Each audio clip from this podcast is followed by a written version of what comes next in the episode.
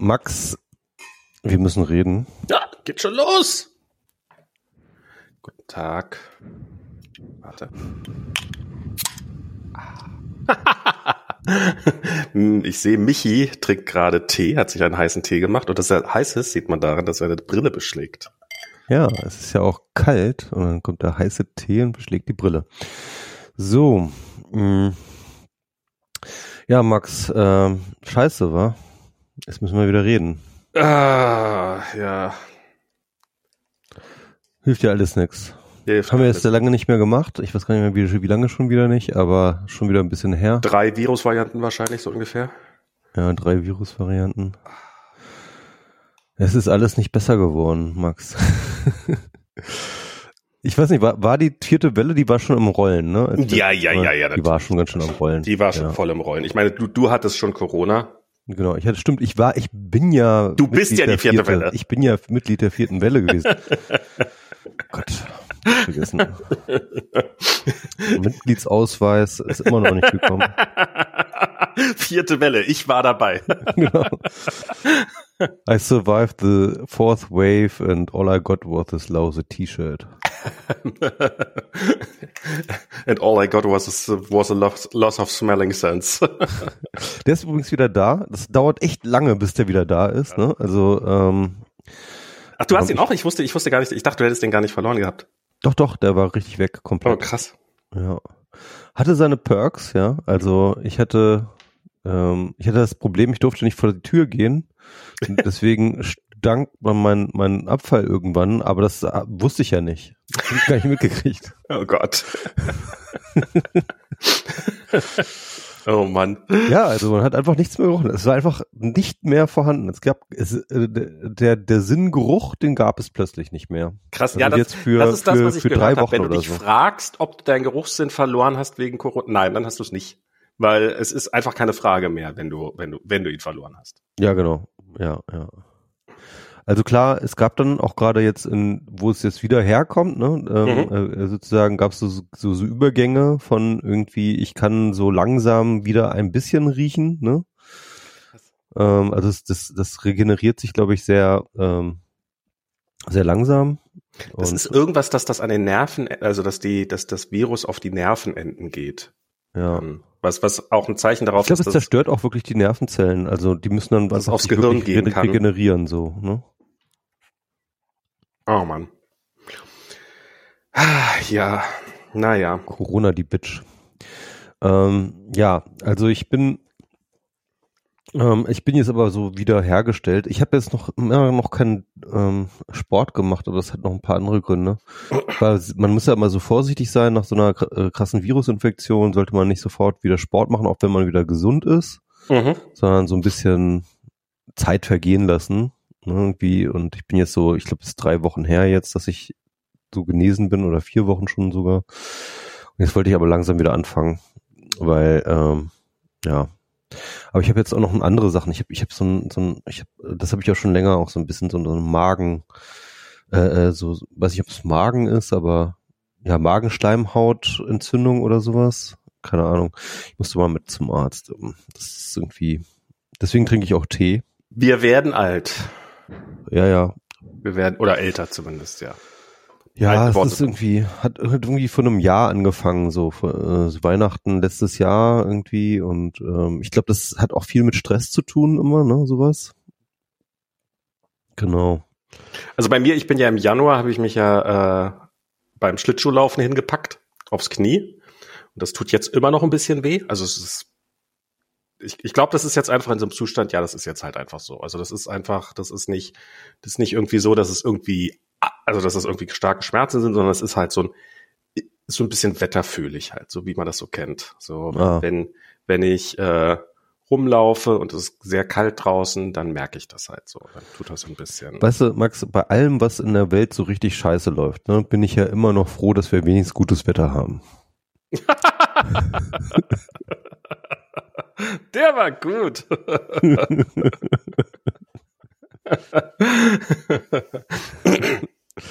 Ja, ich, Novemberwetter in Berlin ist einfach, das ist einfach ein Kaiserwetter, ja. der Winter in Berlin ist sowieso der beste. Das sowieso, ist, äh, sowieso. Das ist die, die, Sommer, die Sommer sind ganz geil, aber Winter in Berlin, das ist wirklich. Äh, ja. ja, ich bin aber erstaunt. Fifty Shades of Grey, sag ich immer. Ja. 50? Mindestens 200. Ähm, 200 Shades of Grey, ja. Ich habe, ähm, aber ich bin ehrlich gesagt, ich, ich habe sehr, sehr durchgehangen, aber im Augenblick bin ich gerade so irgendwie relativ guter Dinge und lass, hat mir selbst von Omikron, Omikron nicht so richtig die Laune verderben lassen. Warum denn nicht? Ach, weil, weil, weil, wir, weil wir noch nichts wissen. Weil es einfach noch zu früh ist, um irgendwas zu sagen. Auf jeden Fall eine ganz, also, also, ähm, also wir wissen schon definitiv, dass das Ding abgeht wie eine Rakete, ne? Also das ist, glaube ich, überhaupt Na selbst das wissen wir noch Frage. nicht so hundertprozentig. Doch, du musst einfach äh, scha schau dir die Daten aus Südafrika an. Das ist also äh, da gibt es einen einen Datenwissenschaftler oder einen einen Wissenschaftler, der haut immer so äh, ähm, Graphen raus, wo er halt die erste, zweite und dritte Welle, und ich glaube, Südafrika hatte drei Wellen, das er sozusagen die, die Ursprungsvariante, die Beta-Welle ähm, und dann die Delta-Welle, sozusagen drei Wellen. Und da äh, hat er so übereinander gelegt, ne? Ja, die ja, ja. Alle mehr oder weniger gleich steil so. Und Omikron geht, also wirklich sowas von ganz ja, anderer Steiler. Ich, ich habe also vorhin gerade, ich habe hab vorhin einen Podcast gehört, darum, was wissen wir schon, beziehungsweise was wissen wir noch nicht. Also wir ähm, wissen auf jeden Fall, es geht steil ab, auf jeden Fall. Na, das ist, aber das die ist Zahlen sind, wir haben, wir haben bisher relativ kleine, wir haben wenige Zahlen, wir haben keine stark belastbaren Zahlen. Wir wissen noch nicht, wie das Ding in Europa im Zweifelsfall abgeht. Wir wissen noch nicht wahnsinnig viel. Ähm, und wir wissen nicht, wie gefährlich das ist. Es kann sein, dass es gefährlicher ist. Wahrscheinlich ist es genauso gefährlich. Es kann sein, dass es ein bisschen harmloser ist. Auch das werden wir rauszukriegen haben. Wir wissen, keine Frage, wir wissen wenig, aber wir wissen, es geht steil. Und ähm, Na, wir äh, wissen aber, wie gesagt, alles kleine Zahlen bisher. Das sind ja, das sind ja ein paar Dutzend bis vielleicht 100 Fälle, kann immer noch alles an einem Superspreader-Event hängen oder sowas. Wir wissen es einfach nicht. Wir wissen einfach noch nicht wirklich viel. Äh, ähm, da, da, da, das, das, das ist nicht ganz richtig. Und da ist das Kind. Ich habe vorher gesagt, ich glaube, das Kind wird nochmal kommen und da ist das Kind. Ähm. Oh, lalala.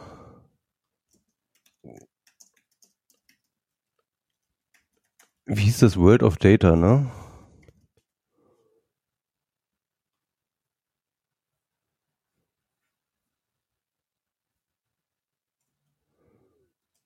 Moment mal.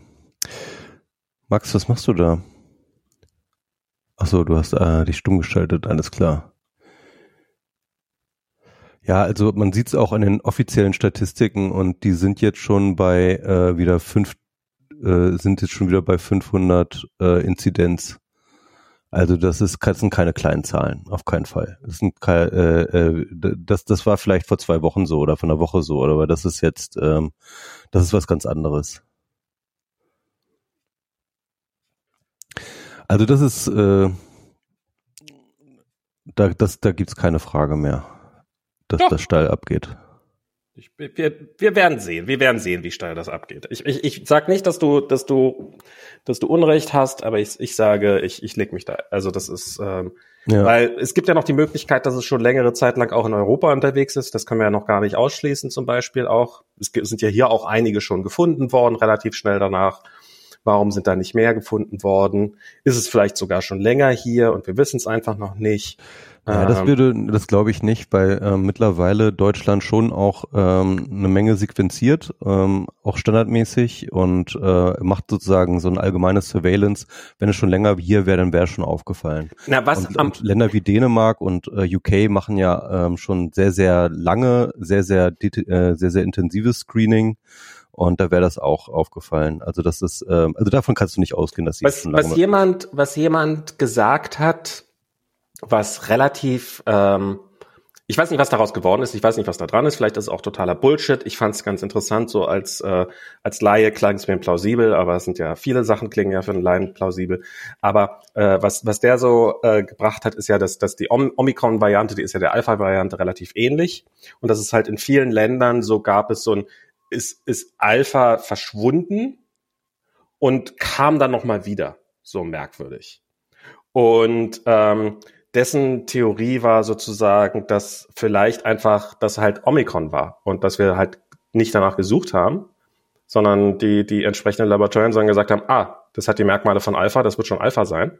Halt, ja, das, li das liegt an diesem Gen, äh, an diesem PCR-Test. Ähm, also der PCR-Test äh, testet ja auf drei Gene, ne? Mhm.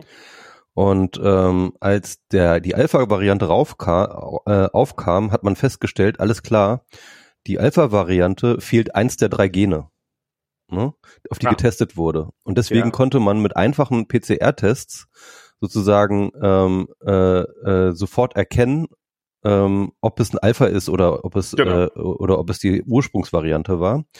Dann war das aber wieder obsolet, weil Delta kam und Delta hatte wieder alle drei ähm, wesentlichen äh, Testgene. Und jetzt kommt eben diese Omikron-Variante, die eben wie Alpha genau dieses eine S-Gene-Failure hat, ne? Und äh, deswegen hat man wahrscheinlich in manchen Ländern eben festgestellt, oh, das kommt wieder Alpha nach, aber nicht, weil sie es sequenziert hätten, sondern weil diese, äh, weil, weil die Alpha-Tests, ne, also weil das S-Gene-Failure wieder da war. Das könnte natürlich sein, aber ja. Ja, genau. Ich kann, kann auch Quatsch gewesen sein. Ich, für mich klang es irgendwie so, hm, scheint Sinn zu machen, aber kann, kann, kann, kann auch alles Quatsch sein. Ich weiß es nicht. Also ich bin, ich, ich, ich habe jetzt beschlossen, ich warte jetzt erstmal noch, ähm, ich, ich warte jetzt erstmal noch, bis ich irgendeine Information, die ich, äh, die, die so, die so durchpeitscht, da vertraue, weil ich, ich fand die Reaktion, ich, ich fand äh, das erste Mal, dass ich so relativ nah dran war, dass ähm, äh, daran betroffen, also ein Kollege von mir, ähm, der ist aus Südafrika und dessen Frau, die äh, musste nach Südafrika fliegen, um ihren Pass verlängern zu lassen. Denn ihr Pass war abgelaufen. Und dann stellte sich irgendwie nach längerem Hin und Her, stellte sich raus, nee, die Berliner Botschaft kann das nicht, sondern da muss man nach Südafrika um seinen Pass. Das geht nur in Südafrika selber. Und das war schon mal so der erste äh, What the fuck Moment, als, als er uns das erzählt hat. So, was? Die muss ja jetzt nach Südafrika fliegen, nur um ihren Pass verlängern zu lassen? Was ist das denn für ein Quatsch? Und die haben halt ein kleines Kind und, ähm, der, und er hat das halt so gesagt, ja, ich muss da halt ein bisschen, ich muss mich jetzt mehr ums Kind kümmern auch. Also der kümmert sich sowieso schon ziemlich viel ums Kind, aber halt noch ein bisschen mehr ums Kind kümmern, weil er ist jetzt erstmal die nächsten Woche, Wochen komplett alleine und ohne seine Frau und weiß er doch was. Und dann kommt halt plötzlich Omikron. Und, ähm, und ich habe ihm so irgendwie morgens so eine Nachricht geschickt, hey, äh, die haben gerade die Flüge aus Südafrika äh, Shutdown. Und dann stellte sich im Laufe des Tages raus, nee, das gilt nicht. Also zum, zum einen, sie war schon im Flugzeug und das galt ab Mitternacht. So, aber wirklich am Tag, also zufällig, wirklich, wäre sie einen Tag später geflogen, hätte es schon ganz anders aussehen können. Und das zweite ist, dass Jens Spahn dann irgendwann nochmal in einer Pressekonferenz, da habe ich mir die tatsächlich dann auch angeguckt, äh, nochmal gesagt hat, ja, alle Deutschen und alle in Deutschland Ansässigen aus der Region werden, können noch rein, also wir auf jeden Fall reingekommen. Aber das wäre natürlich so richtig scheiße gewesen, wenn die dann irgendwie nicht zu ihrer Familie nach Hause kann, weil sie also in Südafrika festsitzt und ähm, wo sie eh nur wegen dem dummen Pass hin musste.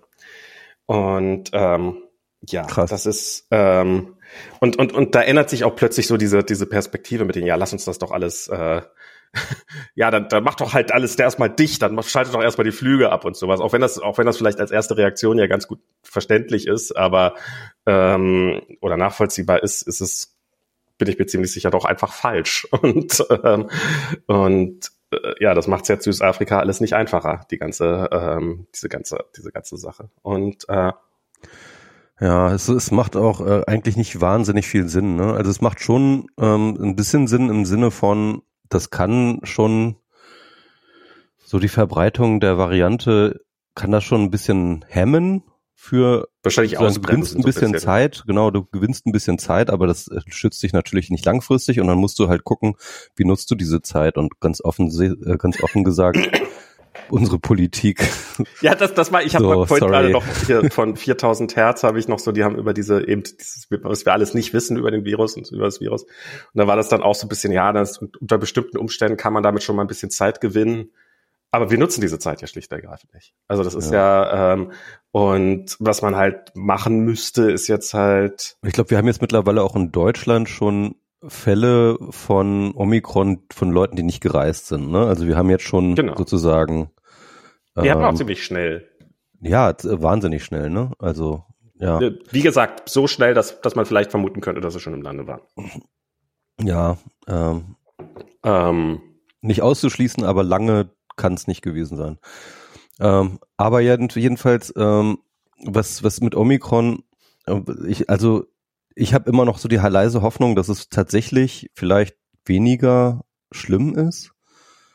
Aber das ist natürlich etwas, was wir am Le als letztes so rausfinden, ne? weil dafür ja. braucht es echt lange, lange klinische Studien und Beobachtungen, bevor da irgendwie signifikante Unterschiede gemessen werden halt können. Statistiken. das ist halt, du brauchst ja. halt viele, viele, viele, viele Fälle. Viele, viele Fälle und lange Zeit auch, ne, ja, die du diese Fälle betrachtest. Und ähm, deswegen werden wir das wahrscheinlich erst so richtig in sechs Wochen oder so oder oder oder in zwei, drei Monaten überhaupt wissen. Aber ähm, ja, also das, es sei denn, der Unterschied ist, es sei denn, der Unterschied ist richtig groß, ne, so dass man sagt, okay, ja, also wir haben jetzt hier keinen Omikron-Fall hospitalisiert oder so, dann wäre es natürlich echt, äh, dann wäre es natürlich geil, aber ja, aber selbst, äh, also ich meine, da, da, das wird's nicht werden, sondern es war nee, halt, nee. dass das halt, selbst wenn es sowas ist, wie dass die Sterblichkeit von 1,1 Prozent auf 1,5 Prozent hochgeht, was du halt, ich meine, wie viele tausend Fälle musst du erstmal haben, um das halbwegs realistisch einschätzen zu können. Und halt eine Erhöhung der Sterblichkeitsrate von ein Prozent auf anderthalb Prozent wäre halt fast, also wäre halt ja tödlich. also ähm, Wo, wobei es gibt ja eigentlich diesen paradoxen Effekt, dass ähm, je, tödli je tödlicher ein Virus ist, desto weniger Leute bringt es um. Ja, statistisch wobei, gesehen. Ähm, äh, ja, ähm, das habe ich mich eh gefragt. Das ist eine Frage, die ich mir vorhin das erste Mal. So, man sagt ja immer, also das ist ja so jetzt, jetzt kommt ja viel rum, das Omikron ist ja viel ansteckender, okay, ähm, aber es ist auch viel ungefährlicher. Und jetzt ist das, ähm, nehmen wir mal an, es ist es ist doppelt so ansteckend, aber nur halb so tödlich. Dann würde man erstmal sagen, ja, okay, dann läuft es ja aufs Gleiche hinaus. Oder sogar besser, weil halt weniger Leute sterben. Es werden zwar deutlich mehr Leute krank. Aber das würde ja auch bedeuten, dass er erstmal viel höher ist. Das heißt, dass ähm, halt, okay, also du hast halt, am Anfang hast du halt von beiden Varianten einen, so, und dann hast du am nächsten Tag hast du bei der alten Variante zwei Leute, die krank sind, und bei der anderen Variante hast du vier Leute, die krank sind. Bei der nächsten, bei der ursprünglichen Variante einen Tag später hast du vier Leute, die krank sind, bei der anderen hast du schon 16. Und, und das geht ja, geht ja quadratisch.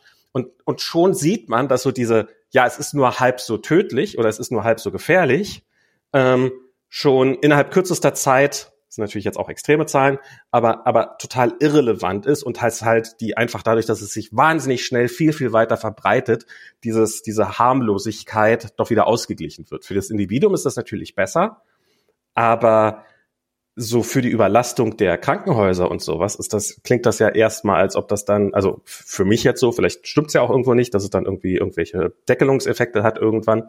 Aber so dieses ähm, klingt für mich so, dass selbst bei äh, deutlich geringerer ähm, Gefährlichkeit, wenn es einfach eine etwas höhere äh, Verbreitung hat, dass das schon ziemlich ziemlich katastrophal für unser unser ganzes Gesundheitssystem könnte. Ja, das ist halt der Punkt. Ne? Also die ähm, Toten ähm, also die Tödlichkeit steigt linear, ne? Und die ähm, und die die Verbreitung steigt exponentiell, genau. Die Verbreitung steigt exponentiell. Ähm, mein Gradmesser von Beunruhigung ist ja. und war ja immer schon während der ganzen Pandemie äh, Drosten. und ähm, man muss bei Delta sagen, war er nicht erstmal nicht so beunruhigt, ne? Ja, ja, also bei Alpha war ja, war ja erstmal, wollte er es ja erstmal gar nicht glauben, ne, muss man dazu sagen. Und bei Delta war er auch sehr, sehr, sehr zurückhaltend. Oh ja, warten wir erstmal ab und so. Aber bei Omikron, also ohne dass er sich jetzt auch mhm. irgendwelche Aussagen darüber, was hat er sofort gesagt, ich bin sehr besorgt. Ja. Und wenn Drosten das von Anfang an sagt, er ist sehr besorgt, dann nehme ich das ernst. Vielleicht will er auch nicht nur nicht falsch liegen, keine Ahnung. Ich, ich Nee, äh, ich, ich glaube ich glaub wirklich, dass er, äh, äh, dass er da schon, also er, er hat das auch, glaube ich, in irgendeinem Interview, hat er gesagt, dass man davon, dass man da schon anhand der Zahlen schon davon ausgehen kann, dass es ein ähm, Immunescape gibt, äh, einen, einen wirklich sehr sichtbaren. Ja. Und ähm, ja. Ja, die, die Scheiße. Also ich meine, dann ist auch die ne? Frage, was heißt denn jetzt eigentlich Immunescape und was heißt jetzt eigentlich zum Beispiel Gefährlichkeit? Weil du musst ja sehen, dass die Leute in Südafrika zwar eine relativ geringe Impfquote haben, aber dort sind echt krasse Wellen durchgerannt und die haben eine ziemlich hohe natürliche Immunität. Mhm. Davon kannst du ausgehen. Also durch die, ähm, durch die vorherigen Wellen. Und ähm, das heißt mit anderen Worten, wenn dort jetzt das Omikron einschlägt, dann schlägt es ja nicht in eine frische Bevölkerung ein, nicht in eine, sag ich mal, äh, immunologisch naive Bevölkerung, sondern das ist eine Bevölkerung, die hat schon einen gewissen Immunschutz gegenüber den Varianten von Omikron. Und deswegen ist es natürlich auch schwierig, das zu messen. Und ich glaube, wenn wir jetzt zum Beispiel überlegen, was passiert, wenn das jetzt hier nach Deutschland, nach Europa kommt, dann musst du halt damit rechnen oder dann musst du halt äh, natürlich unterscheiden, wie wirkt es auf ungeimpfte und uninfizierte versus Leute, die eben geimpft sind. Und ich glaube, trotz alledem, ne, auch wenn es jetzt ein Immunescape gibt, den es mit Sicherheit gibt, ähm, wird natürlich trotzdem die Impfung und eventuell eine vor, äh, vorher einmal durchgemachte Erkrankung irgendeinen Effekt drauf haben. Also ne, sei es halt äh, dann irgendwie, was die Krankheitsschwere und den Verlauf angeht. So, aber das ist, dass, dass diese ganze Vorimmunisierung gar keinen Effekt hat, ist, glaube ich, relativ unwahrscheinlich auch. Das heißt also, musst halt gucken, was macht das mit mir als Geimpften beziehungsweise Genesenen oder vielleicht in meinem Fall geimpft und Genesenen. Und ich bilde mir ein, ach, soll doch kommen. Nein, ich weiß es nicht, keine Ahnung. Wir werden sehen. Hilft, ja. hilft jetzt aber tatsächlich auch nichts, äh, sich da irre zu machen. Es ist ähm ja zumindest kann man echt davon ausgehen, dass, dass, dass uns Omikron definitiv noch mal noch mal länger beschäftigen wird, als es äh, als uns die Pandemie sonst beschäftigt hätte. Ja, ich ich finde ja ich ich ich ich, ich meine das Einzige mehr. Ja, Bock habe ich da auf den ganzen Scheiß. Also das, wie wenig Bock ich habe, das habe ich in den letzten Wochen auch deutlich festgestellt. Und ich bin, ich bin beeindruckt über die Leute, die äh, irgendwie, äh, die, die immer noch drauf bestehen, sich um Himmels Willen nicht impfen zu lassen, weil die Regierung hat ja alles falsch gemacht. Es ist ja, es ist ja so ein, so ein, so ein, so ein Argument. Ja, die die Krankenhauskapazitäten sind ja nur gefallen wegen Fehlmanagement und das ist ja, ansonsten wären ja noch viel mehr Intensivstationbetten frei.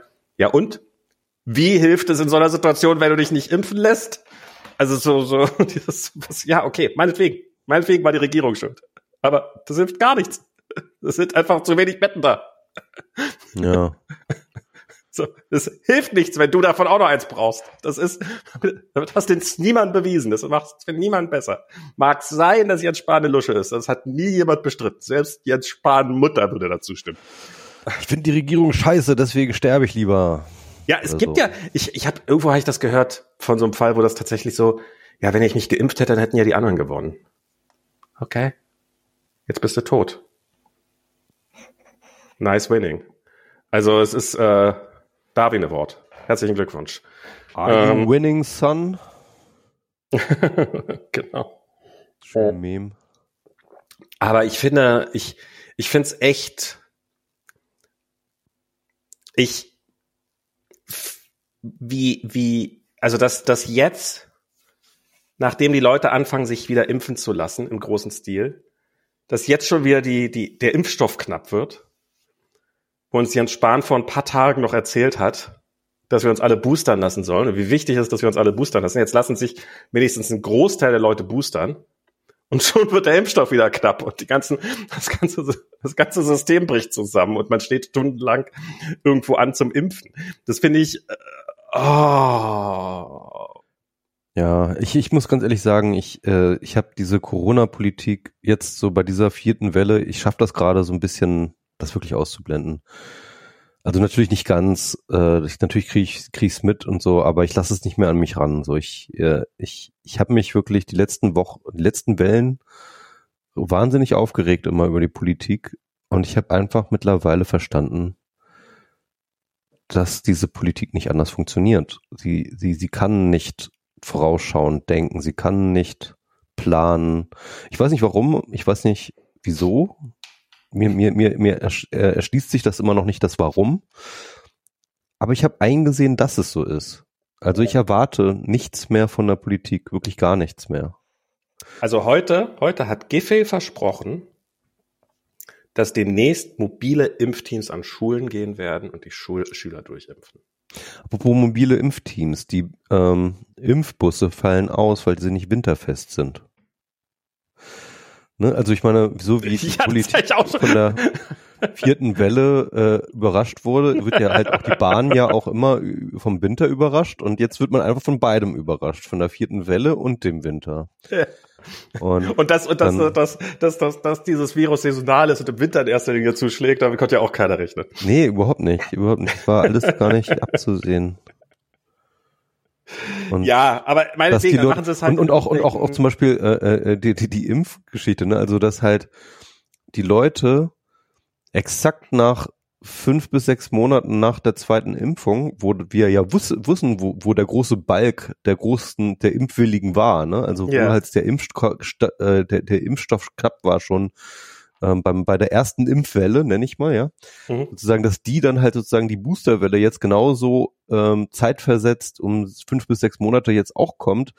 Das war aber eigentlich auch überhaupt nicht abzusehen, ne? Das, das war nichts, nichts. Nee. Kalender ist einfach, ist einfach was, was Politik überfordert. Das ist, geht gar nicht, also. Das ist, äh, das ist, dass sie das immer mit, dass, dass sie das, äh, äh, dass sie das immer hinkriegen, ähm, zu wissen, wann Wahlen sind. Das, das wundert mich eigentlich. Ne? Also dass die halt wirklich bei manchen ähm, ein halbes Jahr vorher Gefühl, anfangen dass sie das auch nicht wissen. Bei manchen Wahlgefühlen, äh, Wahlkämpfen habe ich auch das Gefühl, dass Scheiße, morgen fängt Wahlkampf an. Lass uns irgendwas machen.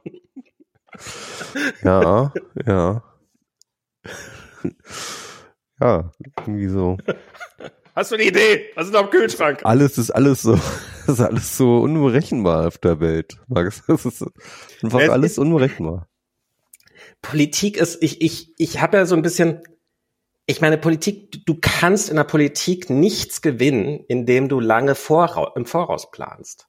Das ist halt, wir haben uns die Politik so hinerzogen. Zum einen ist halt Politik, sie soll halt die, die, die meisten Menschen abholen. Politiker, dessen Job ist es, die meisten Menschen abzuholen. Und die meisten Menschen holst du nicht ab, indem du was Schlaueres sagst, als sie denken, sondern die meisten Menschen holst du ab, indem du exakt das sagst, was sie denken.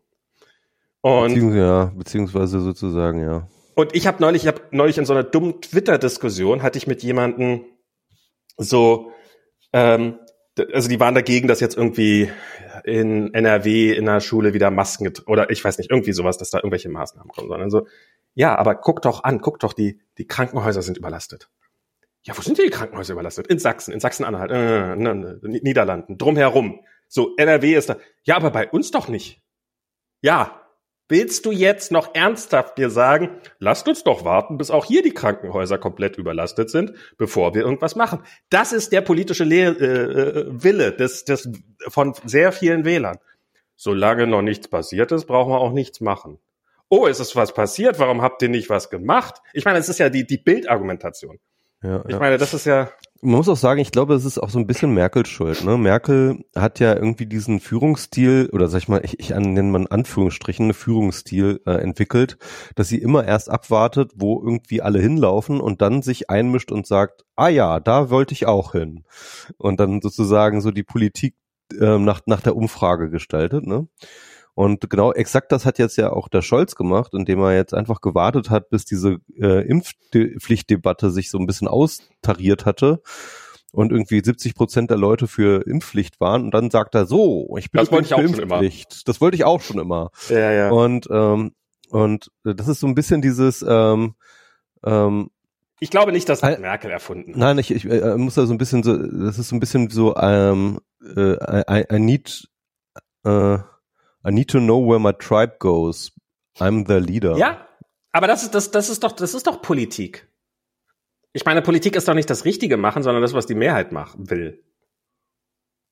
Ja, also ich, ähm, eigentlich gibt es ja so ein, ähm, ich glaube, ähm, hier, ähm, Marina hatte dann äh, Tweet-Thread zu, ähm, das halt, das ist so, so eine, eine Eigenschaft von Politikern mal war zumindest, oder äh, zumindest bildet man sich das so ein im Nachhinein, dass mal eine Politikereigenschaft gab, die eigentlich mal wichtig war und die nannte sich Leadership, ja, also, ähm, äh, also dass du halt wirklich sagst, ähm, ähm, es gibt eine unsichere Situation und ich bin hier in Charge, ich bin hier verantwortlich mhm. und ich treffe jetzt eine Entscheidung, bevor andere eine Entscheidung getroffen haben. Ja. Und dann nehme ich die Leute mit und dann ähm, überzeuge ich die Leute von der Richtigkeit meiner Unterscheidung. Und ähm, also zum einen fühlt sich das für mich so ein bisschen nach Good Old Times an. Ähm, das heißt aber, ja, ja. Aber so ein bisschen also vielleicht, ich, ich, ich glaube, was, was es ja heutzutage gibt, sind ja diese, das, das, das hat ja wohl, das hat ja wohl tatsächlich, da hat Sascha Lobo mal irgendwie eine, eine, äh, eine Kolumne drüber geschrieben, dass gerade Merkel das perfektioniert hat, so dieses, die Umfragen.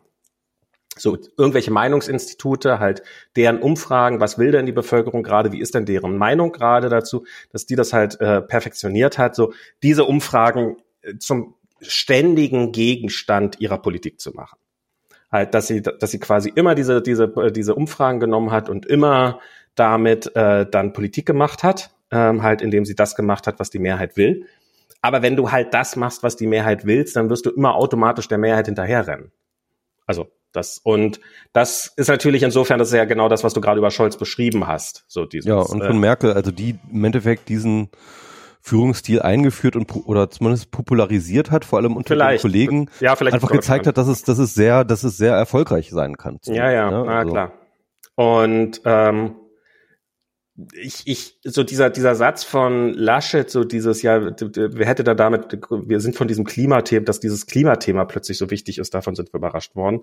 So, wo ich inzwischen glaube, ja, der, der, der hat das wirklich so gesehen. Der war wirklich überrascht, dass dieses Klimathema plötzlich auftaucht, von dem noch vorher noch nie jemand geredet hat.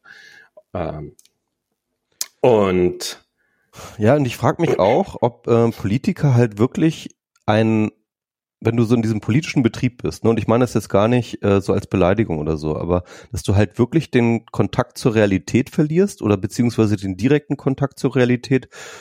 Ähm, über Jens Spahn wurde letztens gesagt, irgendwo habe ich das gelesen, dass er ähm, in Headlines denkt, ne? Also mhm. in, in Medien-Headlines. Also mhm. bei allem, was er tut, überlegt er sich halt, was wird die Bildzeitung titeln oder was wird die FAZ titeln oder wie auch mhm. immer, ne? Und dass er halt sozusagen seine Handlung danach ausrichtet, wie, ähm, wie sie sozusagen medial präsentiert wird. Und wenn du so denkst und wenn du Klar. anfängst so zu denken, ne, und ich glaube, es macht Sinn, als Politiker so zu denken, weil du halt sehr, sehr abhängig bist von diesem Medienbetrieb, ja.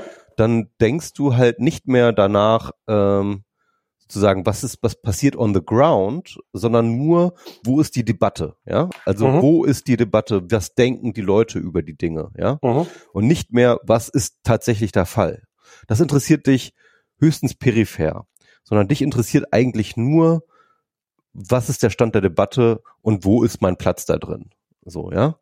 Und, ähm, und, und, und dann ähm, sozusagen agierst du nicht mehr mit der Welt, sondern du agierst nur noch sozusagen mit deinem wahrgenommenen Mediensystem und deinem ähm, wahrgenommenen Mediendiskurs. Und, äh, und dann kommt dann halt, keine Ahnung, Viola Briesemann und sagt, ja, pass mal auf, aber wir rennen hier gerade gegen die Wand. Und dann sagst du dir, ja, pff, ähm, das sehen aber alle an, anderen noch nicht so. Ja, ja. Und, naja, there äh, is no glory ja. in prevention. Ja, und auch, als ja. Politiker kannst, kann, kann deine einzige Antwort auf diese Frage eigentlich sein, okay, dann halt keine Prevention. Weil wenn ja, da keine Glory drin steckt, ich meine, wenn du, wenn du, wenn du der Politiker bist oder die Politikerin, die jetzt äh, viel Mühe reinsteckt, um irgendwas zu verhindern, was dann nachher niemand zu schätzen weiß. Und dein politischer Gegner hat äh, die Zeit nur genutzt, um ähm, eine Angriffstaktik dagegen zu entwickeln dann ähm, ja, dann stehst du ja halt schon, ähm, dann, dann, dann, dann, dann ist es vielleicht für dich von Nachteil, dass du viel Energie in irgendwas gesteckt hast, was dir nachher kein politisches Kapital gebracht hat. Das ist richtig. Und insofern ist das, also ich glaube nicht, ich, ich glaube, ich glaube nicht so dieses, dass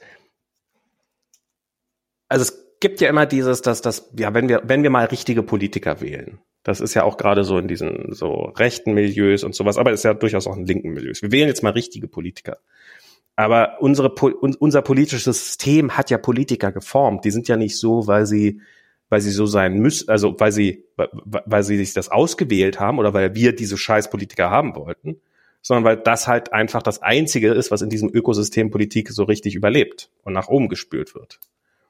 Und dann kannst du natürlich jetzt als so wie so ein Teich, in dem halt nur nur Tiere einer bestimmten Größe überleben können, weil alles, was kleiner ist, wird halt, keine Ahnung, weggefressen und alles, was größer ist, findet nicht genügend Futter oder so. Hast du halt bestimmte Tiere. Dann kannst du natürlich größere Tiere oder kleinere Tiere drin aufsetzen, aber die werden halt einfach auch wieder aussterben. Sondern es ist halt, und das ist sowas, wo ich immer überdenke, so politische Wahlen. Wir dürfen das, wir dürfen alles austauschen, außer dem, was notwendig wäre, um das System tatsächlich zu verändern.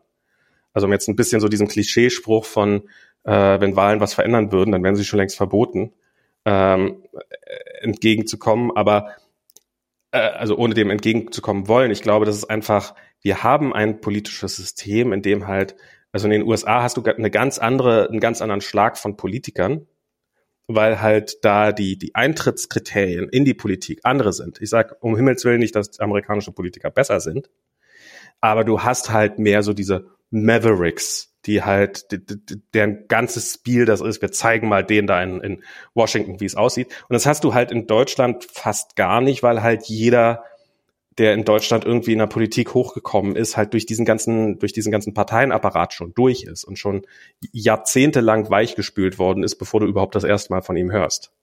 Hm. Und äh, das, das wird sie alle erwischen. Das, da, da ja, aber ich meine, es geht ja gar nicht darum, ähm, jetzt okay, das ist natürlich so eine Sache, äh, klar, so du brauchst halt eine gewisse Mentalität halt in so einer Partei halt dich äh, klar klar zu kommen und dort sozusagen entsprechend geschickt deine Fäden zu spennen und äh, und da halt dich da irgendwie hochzuarbeiten. Das klar, das das das erfordert bestimmte Qualitäten, aber ähm, ich würde sagen, dieses Versagen, das wir momentan sehen, würde ich jetzt nicht unbedingt auf diese Qualitäten zurückführen. Ähm, ich ein Stück weit schon, doch. Also nicht jetzt dieses Abgewaschene, aber ich glaube, dass halt so dieses, dass, dass dieses drauf trainiert werden, Dinge erst so lange eskalieren zu lassen, bis sie gegen die Wand fahren. Ähm, ich glaube, das ist schon relativ, äh, relativ weit verbreitet. Ähm, und da du in 90 Prozent aller Fälle keinerlei Vorteile hast, also man würde sich ja ein System erwarten, was kompetente Leute nach oben spült. Also das, das dafür hat man ja eigentlich Wahlen. Das ist ja die, also ah, hat man dafür Wahlen? Ich weiß nicht, ob man dafür Wahlen hat. Man hat eigentlich hat man Wahlen, um Leute nach oben zu spülen, die die Mehrheit will. Das heißt nicht unbedingt die kompetentesten. Und das, wir haben nicht die kompetentesten. Insofern funktioniert das. Ähm Keine Ahnung. Aber also es ist, es ist ja kein System, was dafür ausgelegt ist, die kompetentesten nach oben zu spülen. Das ist ja nicht, das ist ja nicht Sinn der Sache, dass nachher die kompetentesten Minister werden und die, die für das Amt, sondern dass halt die, von denen sich der kleinste Teil der Bevölkerung äh, äh, nicht an, nee, der größte Teil der Bevölkerung nicht komplett angewidert ist, wenn man sie im Fernsehen sieht. Was ich interessant finde, ist, ähm, dass bei solchen ähm, Ausleseprozessen häufig ähm, am, am meisten, also ich mal so einer der, der wichtigsten Ausleseprozessen, gerade ganz oben an der Spitze, ist tatsächlich Last Man Standing. Ne? Also mhm. halt wirklich, ähm, dass du nicht durch deine Fähigkeiten groß durchkommst, sondern einfach weil ähm, die anderen halt irgendwo dran gescheitert sind, ja, dass sie halt irgendwie einen Skandal hatten, dass die, äh, das äh, äh, etc. Mhm. Und zum Beispiel Laschet ist ja ein gutes Beispiel für so ein Last Man Standing in, seinen in seiner gesamten Karriere, ne? Ja. Also er ist ja nie herauf, herausgestochen durch irgendetwas, sondern es war halt so, er war halt irgendwie da und alle anderen mussten zurücktreten wegen irgendwas. Mhm. Und dann wurde er halt irgendwas, ja, so irgendwie. Ähm, oder äh, du bist oder äh, in diesen dann im die Spitzenkandidaten der CDU ähm, waren halt alles wirklich Totalkatastrophen und er schien als die am wenigst schlimme Katastrophe oder so, mhm. ja, irgendwie so, ja. Und ich meine, Scholz ist so ein bisschen ähnlich, ne? Also ich glaube, die letzten Jahre, fast Jahrzehnte kann man sagen, dass sich halt die SPD halt wirklich einen ähm, Parteifunktionär nach dem anderen zerschliffen hat, ne? Und äh, so dass im Endeffekt am Ende irgendwann diese ganze alte Riege eigentlich komplett weg war und keiner diese Fressen mehr sehen konnte. Und dann war dann halt eigentlich nur noch Scholz da, so als altgedienter Politiker, der halt irgendwie sozusagen dem Kanzler zutraute. Aber niemand hätte jetzt gesagt, ey, Scholz ist jetzt irgendwie der geile Kandidat für einen Kanzler, sondern er war halt der Einzige, der noch da war, ja. Alle anderen, die da waren, die waren halt nicht so bekannt und äh, ja, und deswegen war halt Scholz, gab keine andere Wahl. So, ja. Also Last Man Standing ist halt wirklich, oder Last Woman Standing, äh, ne, irgendwie ist halt ganz oft tatsächlich das entscheidende Kriterium am Ende. Nee, ich habe das ja neulich, ich weiß nicht, ob du das mitgekriegt hast, da hat hier die Bildungsministerin von äh, Mecklenburg-Vorpommern, die hat irgendwie ähm, bei irgendeiner Gelegenheit gesagt, dass Schulen keine Pandemietreiber sind. Und ja, ähm, dann hat irgendjemand auf Twitter darauf reagiert, so mit, ähm, ja, aber warum sind dann die Inzidenzen in der Schule so hoch? Erklär doch mal, wieso sind die Inzidenzen in der Schule dreimal so hoch oder doppelt so hoch wie in der allgemeinen Bevölkerung? Ja, oh Gott, ja, stimmt. Und oh Gott, oh, ja, dann hat sie tatsächlich darauf geantwortet äh, und dann hat irgendjemand, ja, dafür, dafür hat sie bestimmt eine Erklärung eine ganz tolle Erklärung und dann hat sie irgendwie geantwortet, ja, habe ich. Äh, es gibt einfach so wenige Kinder, äh, Schüler. so, darum sind die Inzidenzen so hoch. Und die ganze Story hat's jetzt auf, auf tagesschau.de geschafft oder so. Also es ja. war auf tagesschau.de, habe ich darüber. Die haben halt beim ne? Ministerium ne? nachgefragt. So, wie ist das denn? Könnt ihr das mal erklären, was ihr damit meint? Und das Ministerium hat geantwortet, ja, ist doch ganz klar, es gibt so wenig Schüler. Also die, da hat offensichtlich hat da nicht irgendwie, ist, äh, also das es ist halt Ministerium halt, hat das bestätigt. Das, das, also ihre Presse, ihre Presseabteilung. Halt. Stell mal vor, du arbeitest in dem Gesundheitsministerium ja. von, was war das? Sachsen-Anhalt? Mecklenburg-Vorpommern. Mecklenburg-Vorpommern. So, du bist irgendwie vielleicht sogar wissenschaftlich gebildet und so weiter und so fort und versuchst echt dann und musst dann diese Scheiße verteidigen. So, und dann wird in deinem Namen, ja, also das ist yeah. dein Ministerium, wird in deinem Namen halt einfach Mathematik geleugnet. ich meine, was ist denn das anderes als Mathematik leugnen? Ja, und, und, so. und ich meine, der einzige Grund ist, ich meine, dass der einzige es Grund. Wird, es wird einfach Prozentrechnung wird geleugnet. Ja, das sind Prozentrechnungsleugner. Und sie sitzt jetzt halt da und offensichtlich trägt sie bis, wird sie bis zum Rest ihres Lebens lieber akzeptieren, dass alle sagen, pff, pff, guck mal die, als dass sie einmal zugibt, hey, da habe ich was falsch gemacht. Ja. Weil das ist offensichtlich der Malus, dieses zugeben zu müssen, dass man jemals was falsch gemacht hat. Deswegen ist, man dann zurücktreten muss, ja. Ist Grund genug, dass du keine politische Karriere mehr machen kannst. Ja. Und darum wird das nie jemand tun in diesem ganzen System. Es ist unglaublich, auch vor allem, dass halt, ja, das mich ja schon lange aufregt, dass wirklich niemand mehr zurücktritt wegen nichts. Also, dass, dass alle alles erlauben können. Aber das ist halt der Punkt, ne? Also, wenn wirklich das letzte, das, das entscheidende Kriterium Ja, irgendwann ist ihnen halt mal aufgefallen, ist, dass das einzige, hm, der einzige Grund, warum die wirklich zurückgetreten sind, ist, weil sie ein Gewissen hatten. Dann irgendwie doch. Ja. ja. Und ja, darum, haben wir, darum haben wir jetzt alle, alle, alle, die noch irgendwie ein Restgewissen hatten, sind zurückgetreten.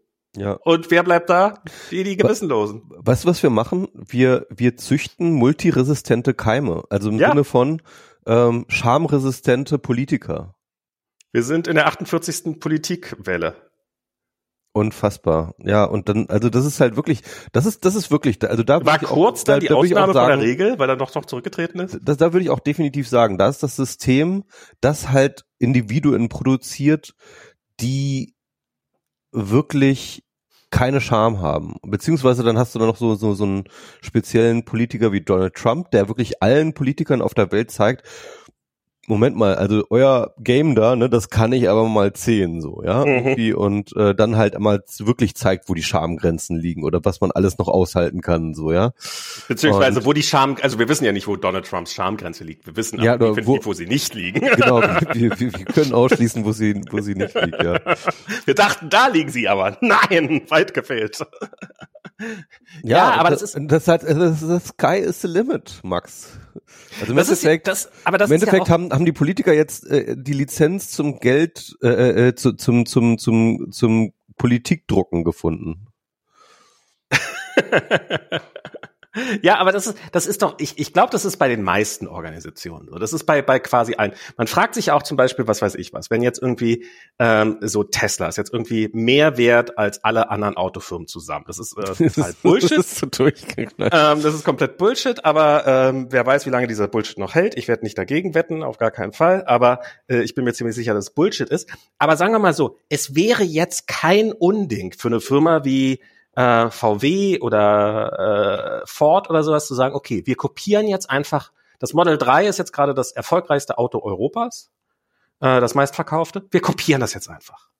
Eins zu eins. Wir bauen davon eine eins zu eins Kopie. Das Einzige, was anders ist, ist, dass ein VW-Logo da klebt, wo das Tesla-Logo ist. Und wir machen jetzt einfach eine eins zu eins Kopie.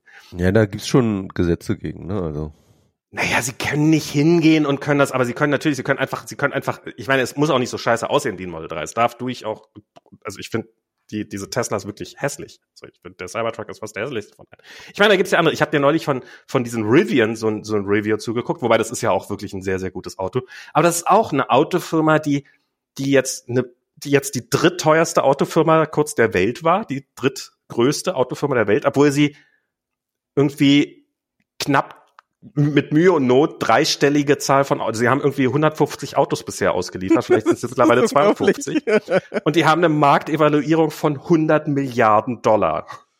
Und, und das, dieses Auto, was sie da gebaut haben, das ist offensichtlich sehr, sehr gut. Das hat offensichtlich, ähm, also das hat, äh, ich habe diesen Review, der ich dazu, der ist von Doug DeMuro, so ein, so ein, so ein Auto-Reviewer. Und ich, äh, der, der, der sagt, also der ist, der mag Autos auf jeden Fall, aber so euphorisch, wie er über die Karre war, ist er wirklich nicht oft. Oder vielleicht auch noch nie.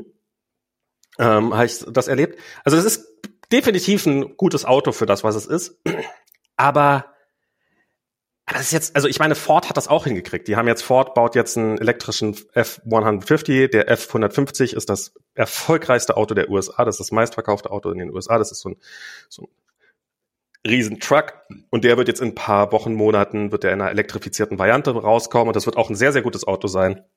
Auf seine Art für seine Zielgruppe. Ich bin nicht die Zielgruppe, egal. Und, ähm, und äh, was ich halt krass finde, ein, ein sehr American, also sehr für, also so, so ein Redneck-Elektroauto, was halt an ganz andere Sachen appelliert als, als so ein urbanes Auto, was ich kaufen würde.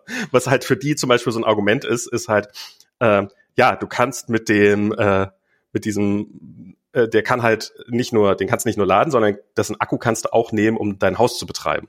Und wenn du einen Stromausfall hast, dann kannst du damit problemlos drei Tage komplett dein Haus aufrechterhalten, ohne auf irgendwas verzichten zu müssen. Ein durchschnittliches amerikanisches Haus. Und in der Re Realität ist es wohl eher, also das ist wohl eine konservative Schätzung, also laut Ford ist es wohl eigentlich eher fast eine Woche oder sowas.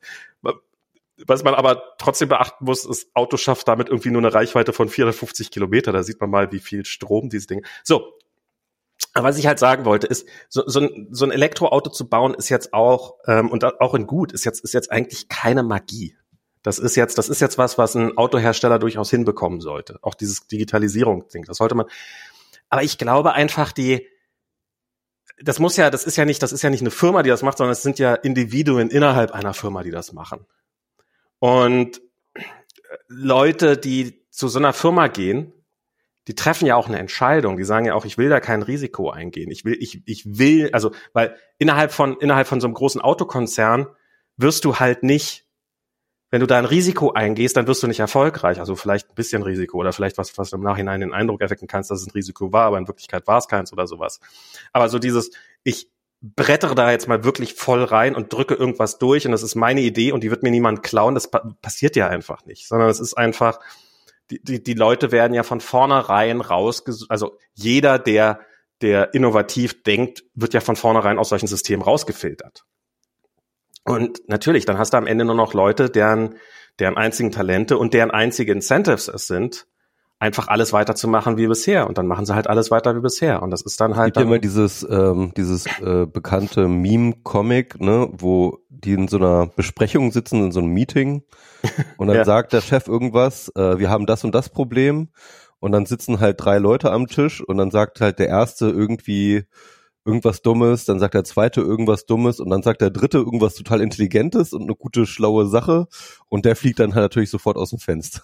in, in ja, und das ist, das ist ja bei vielen Firmen tatsächlich so, dass du, ja. ähm, äh, äh, also wer in deinem Team kann dir am gefährlichsten werden?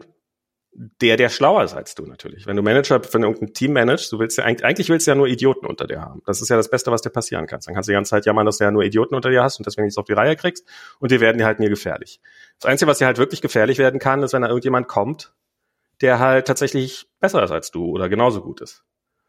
Und was machst du darum? Du sortierst diese Leute von vornherein aus. Und machst denen das Leben schwer.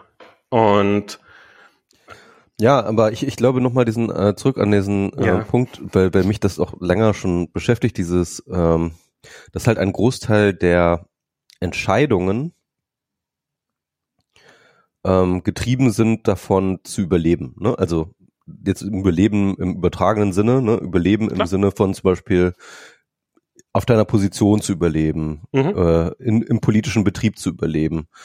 Das heißt mit anderen Worten, was du die ganze Zeit machst, ist Risiken umschiffen. Mhm. Und du wählst von mehreren Optionen, die du hast, wählst du immer die, von der du glaubst, dass sie dir am höchsten Überlebenschancen einräumt. Ne? Und ich glaube zum Beispiel bei der Pandemie ist es so, dass du, sobald du zum Beispiel handelst, ne, auch, auch sozusagen präventiv handelst, vorschau, äh, vorausschauend handelst, ja, dass du damit dich immer in Gefahr, Gefahr begibst. Ne? Also wenn du sozusagen die Initiative ergreifst, dann, dann stichst du heraus, dann, dann läufst du Gefahr, dass du dann der Bildzeitung-Kampagne äh, zum Opfer fällst, dass du, äh, dass, dass andere Leute in deiner Partei irgendwie sich gegen dich stellen und so weiter und so fort. Also es ist immer eine, eine Gefahr. Aber einfach go with the flow, die Zahlen erstmal äh, äh, steigen lassen und dann halt so eine brenzliche Situation herbeiführen, wo man selber nicht mehr anders kann, als zu handeln, ja, sozusagen, wo einen die Situation dann zwingt zu handeln, da kann man dann halt äh, äh, da, da läuft man keine Gefahr, weil man sagt, okay. Da dreht ja auch konnte, Strick raus, weil die anderen Politiker konnt, ja auch nicht, nicht gehandelt haben. Ich konnte ja nichts anders, weil sonst wäre das, das Gesundheitssystem zusammengebrochen. Ja? Und warum fragt dann aber kein Journalist nach, aber warum haben sie denn das überhaupt so weit kommen lassen? Das fragt dann auch kein Journalist. Das interessiert dann auch keinen mehr. Weil ja, doch, wenn, aber wenn du es fragst, dann, dann ist es halt auch, das, das war jetzt in diesem äh, Radio Powerplay oder wie das heißt hier von ähm, von von Friedemann und äh, Samira. Genau. Ähm, die haben darüber ja auch, dass dann, das, das, ja, dann ist ja, das wusste ich ja halt nicht. Oder das konnten wir nicht einschätzen. Oder die Zahlen sahen nicht so aus. Dann kannst du, das ist ja auch was, wo du dich super leicht, ich meine, hätte, hätte Fahrradkette. Das ist ja auch, wo du dich im Nachhinein super leicht, das, aber, das aber Wichtige das ist doch, dass wir jetzt die Situation gemeistert haben und gemeinsam alle anziehen. Genau. Wir müssen doch jetzt nach vorne schauen, nicht nach genau. hinten schauen. Und genau. so weiter und so fort. Also, das ist so, Ansonsten ah. würden wir aus unseren Fehlern lernen. genau. Und das nee, kann und ja nächst, keiner wollen. Und, nächst, und nächste Welle machen wir alles genauso wieder wie vor. Genau. Also, äh, ja, äh, ich, ich, ja, ich habe das auch gehört. Ich fand es, ähm, ich bin mir da echt ein bisschen unsicher, ganz ehrlich. Ich bin, ich, also es, es gab äh, bei Radiosender Powerplay äh, nicht wirklich eine Kontroverse, aber ich glaube unterschiedliche Meinungen von Samira und Friedemann daran, was jetzt eigentlich mit diesen Politikern ist. Sind die jetzt wirklich so dumm? Ne? Oder sind die sind sie verlogen? oder, oder, oder, oder lügen sie einfach? Und ja, ähm, ich glaube, ich sag mal so, der, der Incentive, gar nicht ja, ja, also, ja. Also sie, ich, zumindest kann man feststellen, sie haben kein Incentive dafür, klug zu sein. So, ja. ja. Es, gibt, es gibt aus dem System kein Incentive dafür, klug zu sein. Und ähm, und genau, also ich wollte noch mal ganz kurz zurückkommen auf diese Überlebensthese, weil das, äh, ähm, weil ich glaube, unser Gehirn ist halt vergiftet von der Ökonomie, die halt immer sozusagen ähm, äh, diesen Homo economicus immer mhm.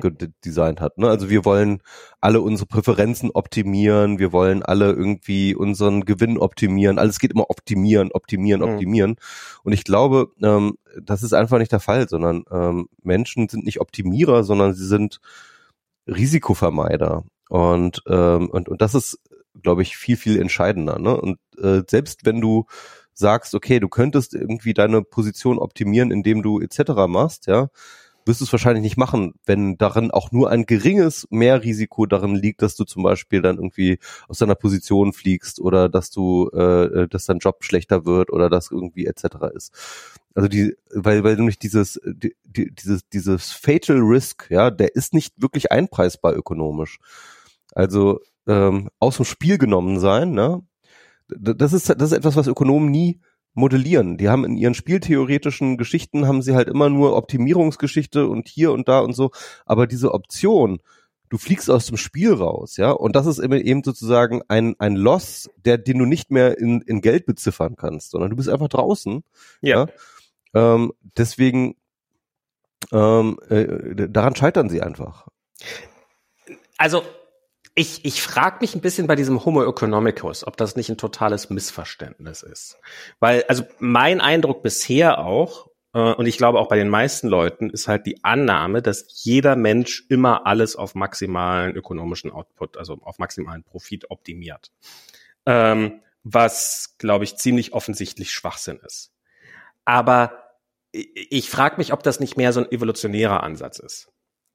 Ähm, ob das nicht mehr so ein, also ich meine, wenn, wenn ein, Tier ist ja auch, sagt man ja auch, ein Hase ist halt immer darauf bedacht, äh, von seinen Feinden äh, immer, immer wachsam zu sein. Und, und der individuelle Hase ist natürlich überhaupt nicht so. Aber natürlich haben sich im Laufe der Generationen nur die Hasen weiter verbreiten können, die diese Eigenschaften haben. Und heute haben wir halt einen Haufen Hasen, die im Wesentlichen Schisser sind und lieber zehnmal zu oft wegrennen als einmal nicht. Und ich frage mich, ob das Gleiche nicht in der Politik auch der Fall ist, dass natürlich die die ähm, die einzelnen Politiker nicht wahrscheinlich sogar nach ihrem eigenen Wahrnehmung nicht mal irgendwie besonders risk-aware sind oder äh, äh, Risikovermeider sind, sondern einfach es hat halt über kurz oder lang hat halt Last Man Standing, sind halt alle aus dem System ausgeschieden, die halt öfters mal ein Risiko eingegangen sind. Ich habe irgendwann mal gehört, dass der Kiwi, in, den, in, in Neuseeland, der Vogel. Der ist ja nun einer der dümmsten Vogel überhaupt und sein, sein, sein Paarungsritual ist eines der beklopptesten, was man sich vorstellen kann und was dazu führt, dass die Population sich gerade so erhalten kann. Und man fragt sich so ein bisschen, wie konnte es dazu kommen? Ähm, dass, dass, die, dass, dass da halt so eine Tierart existiert, die halt gerade so überlebt. Und ich habe irgendwann mal nicht und nicht auf, aufgrund von äußeren Feinden, sondern einfach aus Grund einer, sag ich mal, suboptimalen äh, äh, genau. äh, Reproduktionsstrategie. Man hat das Gefühl, die Reproduktionsstrategie wäre so gewählt worden, damit sie so scheiße ist. Und jemand hat gesagt, ich habe irgendwann mal gelesen, ja, das ist der Fall. Ja. Ähm, und zwar halt einfach, wenn du, wenn, wenn diese Tiere sich vermehren würden, wie Vögel hier, wie Spatzen, wie Tauben, wie weiß der Teufel was, dann würden die halt, und weil die keine natürlichen Fressfeinde haben, die würden halt explodieren, die Population. Sie hätten nichts mehr zu fressen. Sie würden im gigantischen Ausmaß würden sie, jetzt mache ich so eine Bewegung, ich habe jetzt die ganze Zeit so eine, mit der Hand so eine Bewegung nach oben gemacht, jetzt mache ich die Bewegung wieder nach unten. Sie würden halt jetzt nichts mehr zu fressen, die Ressourcen wären, ja. dann würden sie massiv verhungern und aussterben und würden dann irgendwann mal, wenn, wenn dann gerade so an dem Punkt ist, wo dann wieder, ah, jetzt ist wieder genug Nahrung da, dann würden sie halt den nächsten Schweinezyklus anfangen und würden wieder nach oben gehen. Mhm, und die ja. Wahrscheinlichkeit, dass sie halt im Laufe dieses Zyklus irgendwann mal auf die Fresse fallen und wirklich einfach auf den Boden durchknallen und halt so weit ihnen die, die Ressourcen weggehen und so weit verhungern, dass sie halt einfach aussterben, ist halt so hoch, dass es halt wesentlich für das Überleben der Art in so einer, unter solchen Umständen wesentlich besser ist, halt einfach kontinuierlich und dann irgendwo so ein Plateau zu erreichen und da dann nicht mehr weiter zu wachsen, sondern da auf diesem Plateau zu starten, weil dann hast du immer nach oben noch genug Ressourcen, aber du wirst halt nicht nach unten fallen, so bleibt das halt konstant. Und solange du keine Fressfeinde von draußen hast, funktioniert dieses System vielleicht ganz fantastisch. Ja, ich meine, das ist ja auch ganz klar, ähm, ich meine, dass es überhaupt den Tod gibt, evolutionstechnisch gesehen, also der Tod ist ja keine Notwendigkeit, ja, aber ja, das, das, die das Natur lustig, hat relativ frühzeitig den Tod äh, eingeplant weil es der Arterhaltung dient. Ne? Also ähm, äh, eigentlich ist Sterben ist ja eigentlich erstmal ungeil. Es ist mal eine ungeile. Für das Strategie. Individuum ist das ist das doof, aber für das Überleben der das das habe das hat lange gedauert. Das habe ich vor wenigen Jahren habe ich das erst kapiert. Ja. Das Sterben ist fast notwendig oder ist notwendig zum Überleben der Art. Ja. Und Arten, die nicht sterben, es gibt ja tatsächlich ein, es gibt ja ein paar Arten, die tatsächlich keinen natürlichen Altersprozess haben. Also die nicht an Altersschwäche sterben, die sterben natürlich trotzdem, also wenn, äh, ähm, wenn irgendwas ist, ne? Aber äh, es gibt tatsächlich, ich weiß nicht mehr, was, was das war, aber es gibt tatsächlich ähm, Arten, die tatsächlich nicht altern. Und aber das sind so relativ primitive Viecher. Ja, genau, ja. Weil die sich relativ. halt, weil die Alten nie Platz für die Jungen machen.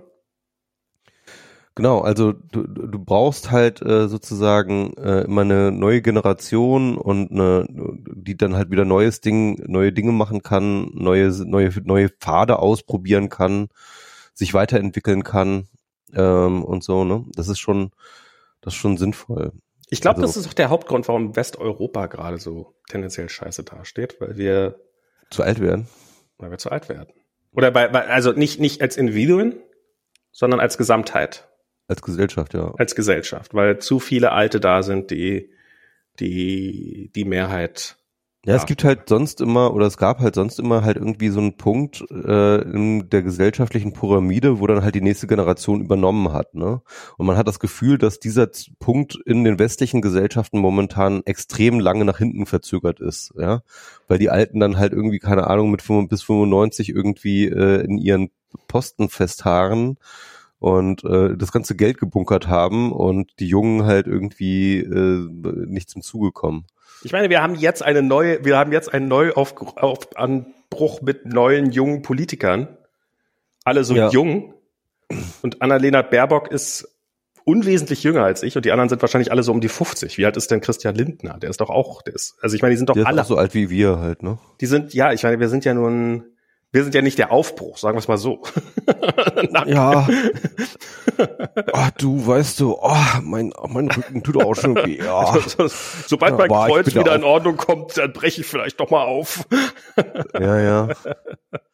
Ja, und das ist, und ich frage mich, ob das vielleicht auch, ich meine, ich, ich habe irgendwann mal gehört, dass die Renaissance nur durch die Pest möglich geworden sei. Oder? Ja, aber das ist eine Quatsch, ähm, das ist eine Quatschthese, habe ich irgendwo gelesen. Ja, das, äh, ah, das ist, ist auch eine populäre These, die aber eigentlich Quatsch ist. Aber es ist eine schöne These. Ach Mist. Wieso ist die Quatsch?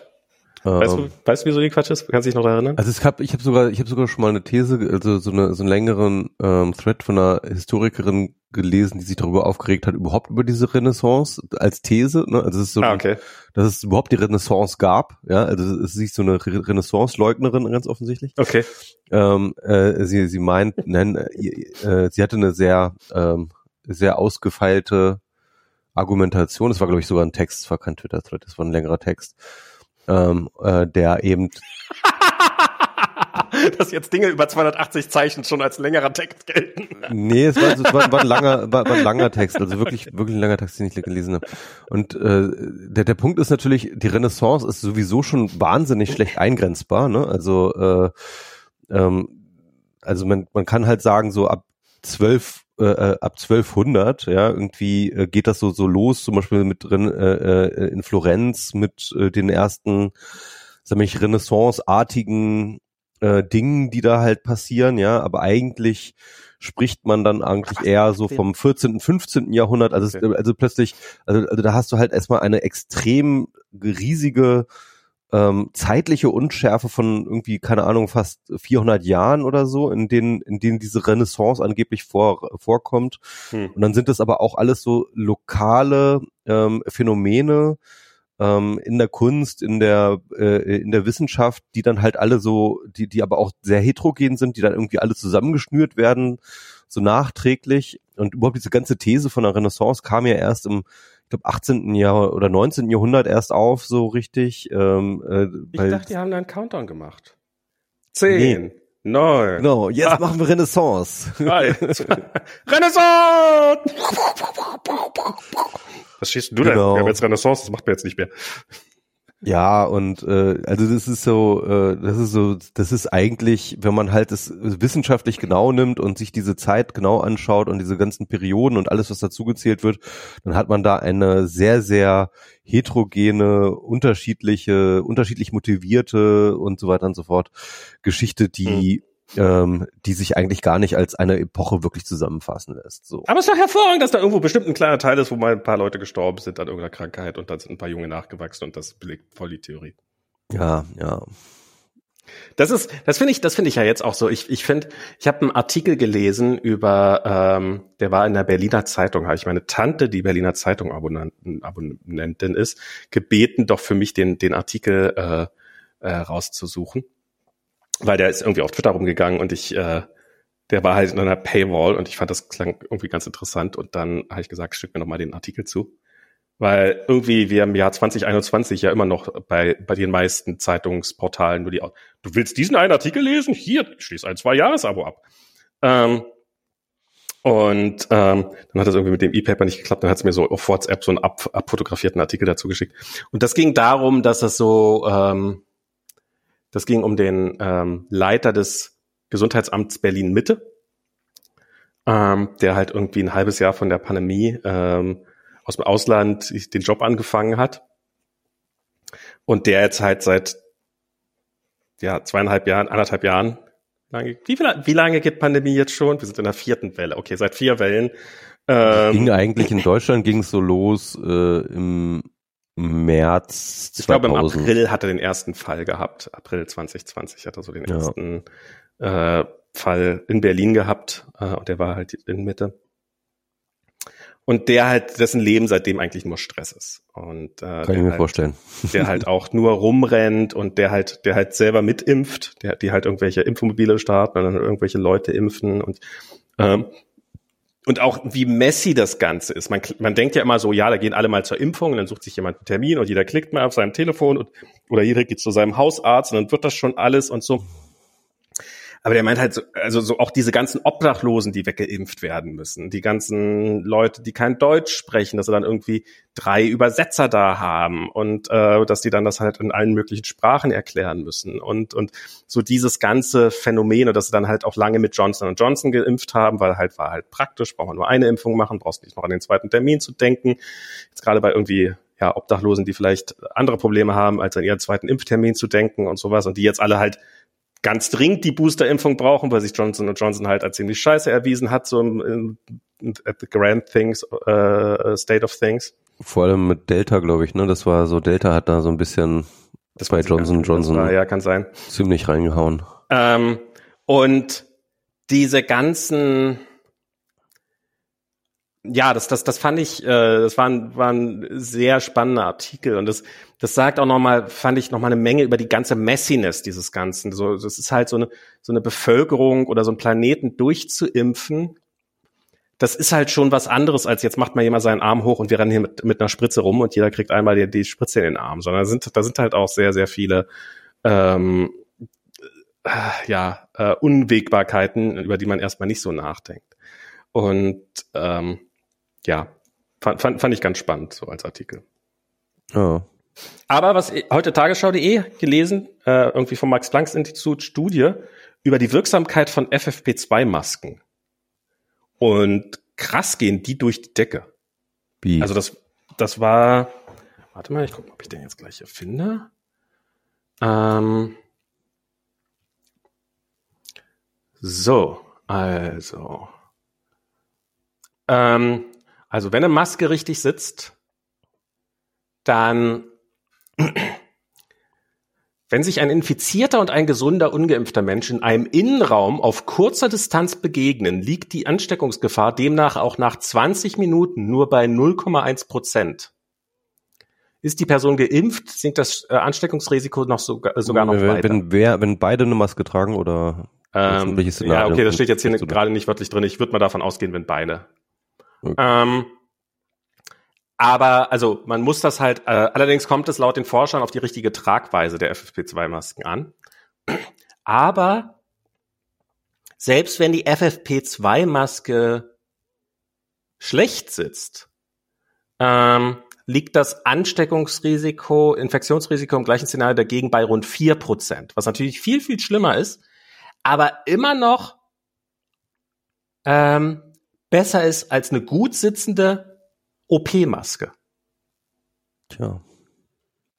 Und ähm, und natürlich dann noch mal viel viel viel besser. Also wenn wenn man halt 20 Minuten in einem Raum mit äh, ein, ein zwei Leute äh, sitzen gemeinsam auf kurzen Abstand, dann ja bist du halt wahrscheinlich 50 Prozent Wahrscheinlichkeit oder sowas infiziert. Keine Ahnung. Ähm, also das wie viel, äh, wie viel ich habe, das ist sehr lustig, ich habe jetzt mal ein paar, ich musste neue FFP2-Masken bestellen, weil die alten langsam äh, zu durch waren. Und ähm, jetzt habe ich gedacht, ich habe keinen Bock mehr auf dieses nur weiß oder nur schwarz und habe einfach mal ein paar bunte bestellt. Jetzt haben wir rosane und gelbe und grüne und blaue und lilane und weiß der Teufel was. Alle möglichen Farben. Und dann hat Kolja äh, fand die rosa FFP2-Maske so geil und wollte unbedingt eine FFP2-Maske für die Schule haben und wollte die dann auch jeden Tag tragen. Da habe ich gesagt, nee, komm, Kolja, du kannst ja. Nicht, dass Kolja noch BWLer wird. Wegen dem Rosa? Ja. Kannst du das sagen? Also jedenfalls in, in, in meiner Zeit, in, in, meiner Zeit haben äh, äh BWLer mal rosa Hemden getragen und so, so rosa Poloshirts und so. Das wäre natürlich scheiße. Ich hatte gedacht, er wird einfach schwul. Aber das kann ja auch beides sein. ähm,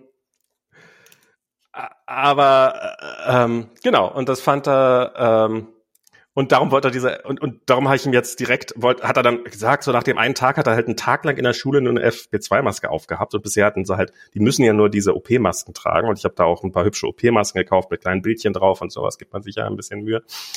Und jetzt hat er, ja, ich will weiter FFP2-Masken tragen und sowas. Und jetzt sage ich, okay. Weil die bunt, bunt sind, ja. Also.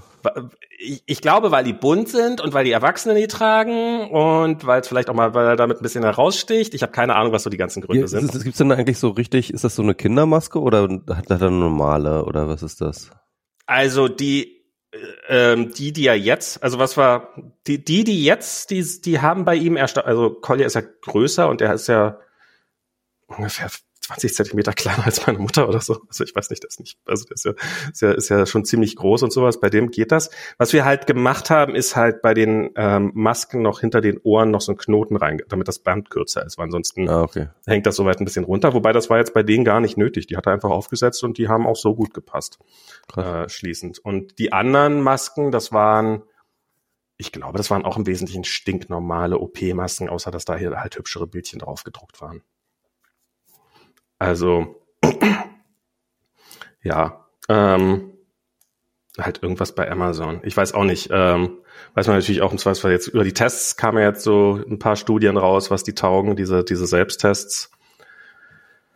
Und das ist ja zum einen ein weites Feld und zum anderen ähm, offensichtlich sind die auch nicht so sonderlich geil. Welche Tests äh, jetzt genau? So Selbsttests.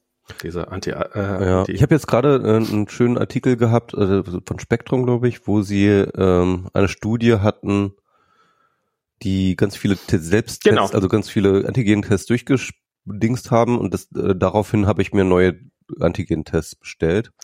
Also die hatten sozusagen Ich habe die guten dann nicht mehr gefunden, als ich dann irgendwann rausgesucht habe. Da gab es genau. die alle nicht mehr, weil die alle ausverkauft. Genau, es gab, es gab auch vieles nicht mehr, aber ich habe dann noch eine eine eine Geschichte habe ich gefunden, die ich dann jetzt bestellt habe, ist aber noch nicht da. Ähm, und diese dieses Test war ganz interessant. Also die haben halt ähm, sozusagen zwei Kategorien gehabt. Das eine war halt ähm, very high infectious und da waren die eigentlich alle relativ gut. Die haben mhm. äh, für alle so zwischen 99 und 100 Prozent äh, der Very High Infectious gemacht. Und dann hatten sie aber noch High Infectious mhm. als zweite Kategorie. Ich keine Ahnung, die werden sie irgendeinen CT-Wert dann irgendwie als Grenze definiert haben. Und äh, dann äh, den CT-Wert kriegt man ja über den PCR-Test sozusagen und ähm, dann kann man halt ungefähr die Infektion, Infektiosität äh, definieren. Und da waren die dann sehr, sehr unterschiedlich. Also so von, keine Ahnung, 38 Prozent äh, bis zu äh, äh, in die 90er, irgendwie 96 Prozent mhm. äh, bei High Infectious Geschichten. Und dann habe ich mir jetzt ähm, tatsächlich eine einen Test jetzt besorgt, der High, äh, der der auch bei High Infectious bei äh, 96 Prozent ist.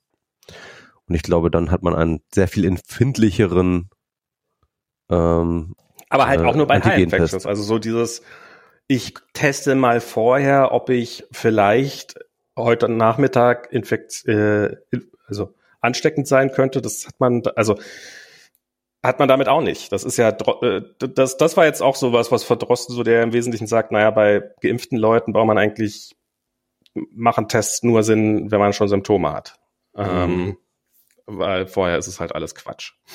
Ähm, und ich glaube, das ist auch die Realität, auf die wir uns jetzt einstellen müssen. Ich glaube, ja, ich glaube auch, also dass, dass du da noch irgendwie Leute, deswegen, also viele Leute sagen jetzt, A2 2G Plus ist jetzt so wahnsinnig ähm, äh, viel, äh, äh, ähm, ist jetzt so wahnsinnig ähm, sicher. Ich glaube, 2G Plus ist nicht wahnsinnig viel sicherer als 2G, weil ja. du halt mit den Tests sowieso nicht äh, die Leute rauscasht. So, ja. Also das ist eher, wirst du wahrscheinlich irgendwie einen von 100 rauscashen mit oder so. Ja, also ich gehe auch immer, ich gehe immer mehr in diese Richtung, dass, ich, dass, ich, dass man denkt, dass ich mir jetzt für mich denke, ähm, man muss auch mit dem Risiko leben und ähm, ich habe das ja eigentlich auch schon gemacht und hatte dann ja auch schon gleich äh, meine Infektion reingekriegt. Und, ähm, und jetzt aber denke ich das natürlich umso mehr. Außer natürlich jetzt äh, stellt sich Omikron als äh, äh, doch noch ein übles Biest raus. Das kann natürlich auch noch sein. Und aber ja, mal gucken. Also ich bin, wir haben uns jetzt, wir haben jetzt einen Booster-Termin gehabt, ähm, sind geboostert worden. Jetzt habe ich alle drei Impfstoffe gehabt. Ähm, Echt, ja? Hast du jetzt Moderna noch? Äh, jetzt habe ich noch Moderna oben drauf. Hast du den genau. Hattrick? Ja. Das ist jetzt mal gucken, dann kriege ich noch die, die, na, der, die, die Bonuskarte, die wird bestimmt noch, die wird bestimmt noch äh, neue Plätze kriegen dann wieder, dann mit der Omikron-Variante und weißt du was. Omikron-Impfung kommt bestimmt. Ähm, aber und das ist, das ist jetzt halt der Punkt, wo ich, ja, also ich, ich werde, ich werde keine Dummheiten machen. Also ich bin, ich bin jemand, mein Leben wird nicht schlechter, wenn ich nicht in den Club gehe. Das ist, ist ich, ich meine, mir fällt das relativ leicht. Ähm, ich war, als das, als das so, wir hatten irgendwie Weihnachtsfeier und das war so, als so, als gerade um mich rum alle krank wurden, als du krank warst, als ein Haufen Freunde krank geworden sind. Ich kannte hier so viele Leute, im Haus sind Leute krank geworden.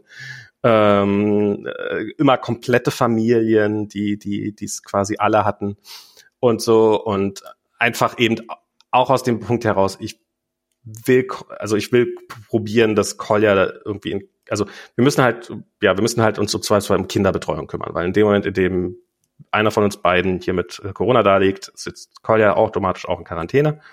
Und äh, für den anderen wird dann halt das Leben deutlich schwerer für die Zeit lang, hoffentlich nur für die Zeit lang. Ich meine, weiß man natürlich nie, wie es läuft. Und darum werde ich werde ich mich definitiv zurückhalten und ähm, werde jetzt hier diesen Winter eher vorsichtig angehen. Und hm. ich werde, ich sehe es aber auch anders also ich, so letzten Winter haben wir halt niemanden getroffen. Und das würde ich jetzt halt so, ich würde zusehen, naja, solange die Restaurants noch offen hat, geht man halt hin und wieder mal, halt vielleicht jetzt nicht in irgendwelche vollen also, Kneipen, also du, wo alle Genau, das, das ist die, Sache, die Frage. Also würdest du dich jetzt ins Restaurant setzen oder tust du das noch? Ähm, würdest du es heute tun? Wäre jetzt irgendwie kein Anlass oder so, keine Ich habe heute im Café gesessen. Ah ja. Mit Kolja. Kolja wollte, wollte was essen gehen und wir haben uns ins Café gesetzt. Wir waren heute auch im Spielzeugladen, weil Kolja war vorhin auf einer Geburtstagsparty und ähm, da braucht man noch für das Kind, äh, bei dem er war, braucht man noch ein Geburtstagsgeschenk und darum waren wir noch im, im Spielzeugladen und da wurde halt äh, hier im Prenzlauer Berg, wo stand jemand an der Tür, der den Code gescannt hat und nochmal einen Ausweis kontrolliert. Also es war mit perfekter 2G-Kontrolle und sowas. Und aber der Laden war schon voll und es war auch so ein bisschen so, naja, so ein bisschen hatte ich mir Gedanken gemacht, so ein bisschen hatte ich auch im Hinterkopf, ah, 0,1 Prozent Ansteckungswahrscheinlichkeit, 20 Minuten. Gerade ja den Test gelesen über die FFP2-Masken. So, ähm, äh, also ich, ich bin da nicht mehr so vorsichtig, wie ich noch vor einem Jahr gewesen wäre. Ich würde aber ähm, ähm, ich gehe, ich gehe, wir gehen, bietet sich im Augenblick auch nicht an. Wir gehen abends halt nicht mehr essen. Wir gehen eigentlich nur noch, wir gehen mittags, gehe ich mit Diana hin und wieder mal essen und die meisten Restaurants sind quasi leer, wenn man da hinkommt. Also mehrfach jetzt erlebt in letzter Zeit, dass wir die einzigen Gäste waren. Neulich war ich beim Friseur, so ein bisschen so, na, bevor es in den nächsten Lockdown geht, wo sich dann mittendrin rausstellt, dass die Friseurin, bei der ich war, dass die ungeimpft war. Ui. Ähm, was halt auch total merkwürdig ist, dass ich halt durch den ganzen Dance durch muss vorher, so hier Impfzertifikat und, hm, hm, hm, und Ausweis und weiß er toll was und hier ausfüllen und das und das. Und mittendrin erzählt sie mir dann halt, ja, ich bin ja selber nicht geimpft. Also das hat sie, das hat sie nicht so casual erzählt. Das war auch tatsächlich eine äh, ganz interessante Geschichte. Also Geschichte war es nicht. Sie hat, also ähm, also sie, sie hat halt, sie war definitiv keine Impfgegnerin, hat sie auch von vornherein gesagt, sondern hat halt gesagt, dass ihr Kardiologe ihr gesagt hat, dass sie sich nicht impfen lassen soll. Und es klang auch deutlich durch, dass sie einfach Schiss hat davor, vor der Impfung. Sie meinte, sie hat, äh, hat eigentlich gigantischen Schiss vor Corona, aber halt, ich würde mal sagen, ich glaube, das ist bei relativ vielen, das ist eine, eine dumme ich kann Sache. mir das nicht, ich kann mir nicht vorstellen, dass man, also es gibt, dass es irgendeine, oder dass es irgendeine Kondition gibt, ja, in der eine Impfung gefährlicher ist als Corona. Das kann, ich kann mir das nicht vorstellen. Das, ich, äh, ich glaube sowas, also ich, ich, ich wollte halt, ich, ich bin kein Kardiologe.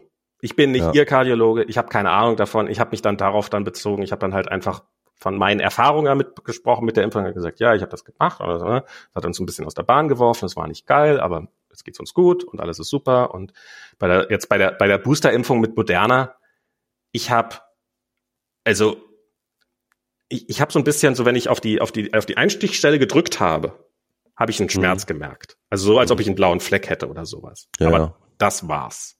Ich habe Diana hat's den ersten Tag umgehauen, aber die hatte die also die also Diana hatte den hatte den Termin vormittags und ich hatte dann einen Termin nachmittags und Diana ging's den ganzen Tag über ziemlich schlecht. Die war auch ganz müde und sowas. Allerdings ging's mir auch schlecht und ich hatte noch gar nicht meine Impfung zu dem Zeitpunkt. Mir ging's mir ging's, also es war einfach, vielleicht auch einfach der Tag oder sowas. Ich habe keine Ahnung was, aber mir ging's am Tag nach der Impfung besser als am Tag vor der Impfung. Das, that's all what I can say. Also ähm, ähm, das, das war wirklich, äh, also äh, AstraZeneca damals, das war echt, äh, das war kein Spaß. Aber so seitdem ist es äh, die, die äh, BioNTech und Moderna-Impfung. Es ist witzig, wie unterschiedlich diese Erfahrungen immer sind. Ne? Aber ja, also ich, äh, ich wollte nur ganz kurz sagen, ähm, du hältst dich ganz schön zurück, aber ich glaube, du hast viel, viel mehr Kontakte und viel, viel mehr ähm, Outgoing und so weiter und so fort als ich. Ja, meinst du? ja, wahnsinnig viel. Okay. Also ich weiß wirklich, ähm, äh, ähm, ich sag mal so, ich war letzten Samstag, also vor, vor einer, vor einer Woche war ich auf einer Privatparty, wo wir mit 20 Leuten in der Wohnung waren, ne? Mhm. Ähm, weil eine Freundin hatte Geburtstag, aber seitdem habe ich niemanden mehr gesehen. So. Okay. Niemand. Und niemanden. Und ähm, aber es, aber ich muss dazu sagen, es hat nichts mit Corona zu tun. Okay. Ich habe einfach nur wahnsinnig viel zu tun gerade. Ja. Das ist unfassbar. Ich bin nur am Arbeiten. Also ich bin ah, schon den gesamten November und äh, jetzt auch den Dezember. Äh, ich ich es- ich lese sehe kein Land gerade. Es ist einfach einfach wahnsinnig viel Arbeit. Ich habe äh, gerade so ungefähr, ich nehme mir so einen halben bis einen Tag, eigentlich eher einen halben Tag pro Woche frei. Okay, krass. Ja. Ansonsten, ja, einen halben, ungefähr einen halben Tag pro Woche, kann man sagen, ja. Ähm, weil ich einfach so weh, also das seit, seit über einem Monat. Ja, und deswegen komme ich nicht raus. Ähm, was dann halt, äh, ja, Nee, also bei mir ist, also äh, heute, heute war, ähm, also ich, wir gehen halt, wir sind den Sommer über, sind wir abends sehr oft essen gewesen, weil man halt immer draußen sitzen konnte auch und weil halt die Zahlen auch niedrig waren und sowas und weil man es auch so ein bisschen so, das machen wir jetzt so lange wie es geht. Und der, der, der Winter, der harte Herbst und der harte Winter, die werden schon kommen, früh genug. Ähm, das ist jetzt was, was ich jetzt erst, was ich nicht mehr machen werde, ähm, oder sehr, sehr wenig, wenn dann machen werde. Ähm, was wir halt machen, hin und wieder mal, ist halt mittags nochmal essen gehen. Ähm, ich vermeide halt öffentliche Verkehrsmittel so gut wie es geht, was halt auch für mich trivial ist und einfach, weil ich hole mir halt einfach so ein V-Share-Auto oder sowas oder fahre mit dem Rad. Je nachdem, was die Strecke ist und was es zu tun gibt. Ähm, ich gehe halt nicht ins Büro, auch wenn mir hier manchmal die Decke auf den Kopf fällt. Wobei wir Das mache ich allerdings, stimmt, das mache doch, das mache ich. Ähm, ich bin ähm, ich bin jetzt in meiner Bürogemeinschaft, da gehe ich, da gehe ich äh, mehrmals pro Woche hin. Oft, ja. Also wir haben halt, äh, wir haben halt vorher haben wir eine Zeit lang so im Sommer, als die Zahlen noch nicht so hoch waren, haben wir halt so, ja, wir arbeiten eigentlich von zu Hause, aber wir gucken hin und wieder mal, dass wir gemeinsam im Büro sind.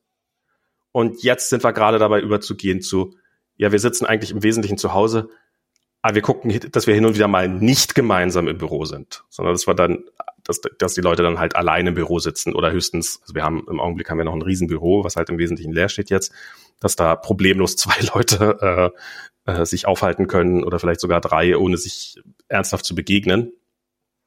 Ähm, und das, äh, das, das eher in die Richtung zu machen. Also das ist ähm, so, das ist, aber ich werde im äh, Augenblick, also so dieses, dieser, dieser knallharte Lockdown, das äh, hoffe ich, der wird nicht kommen, weil das wäre echt hart.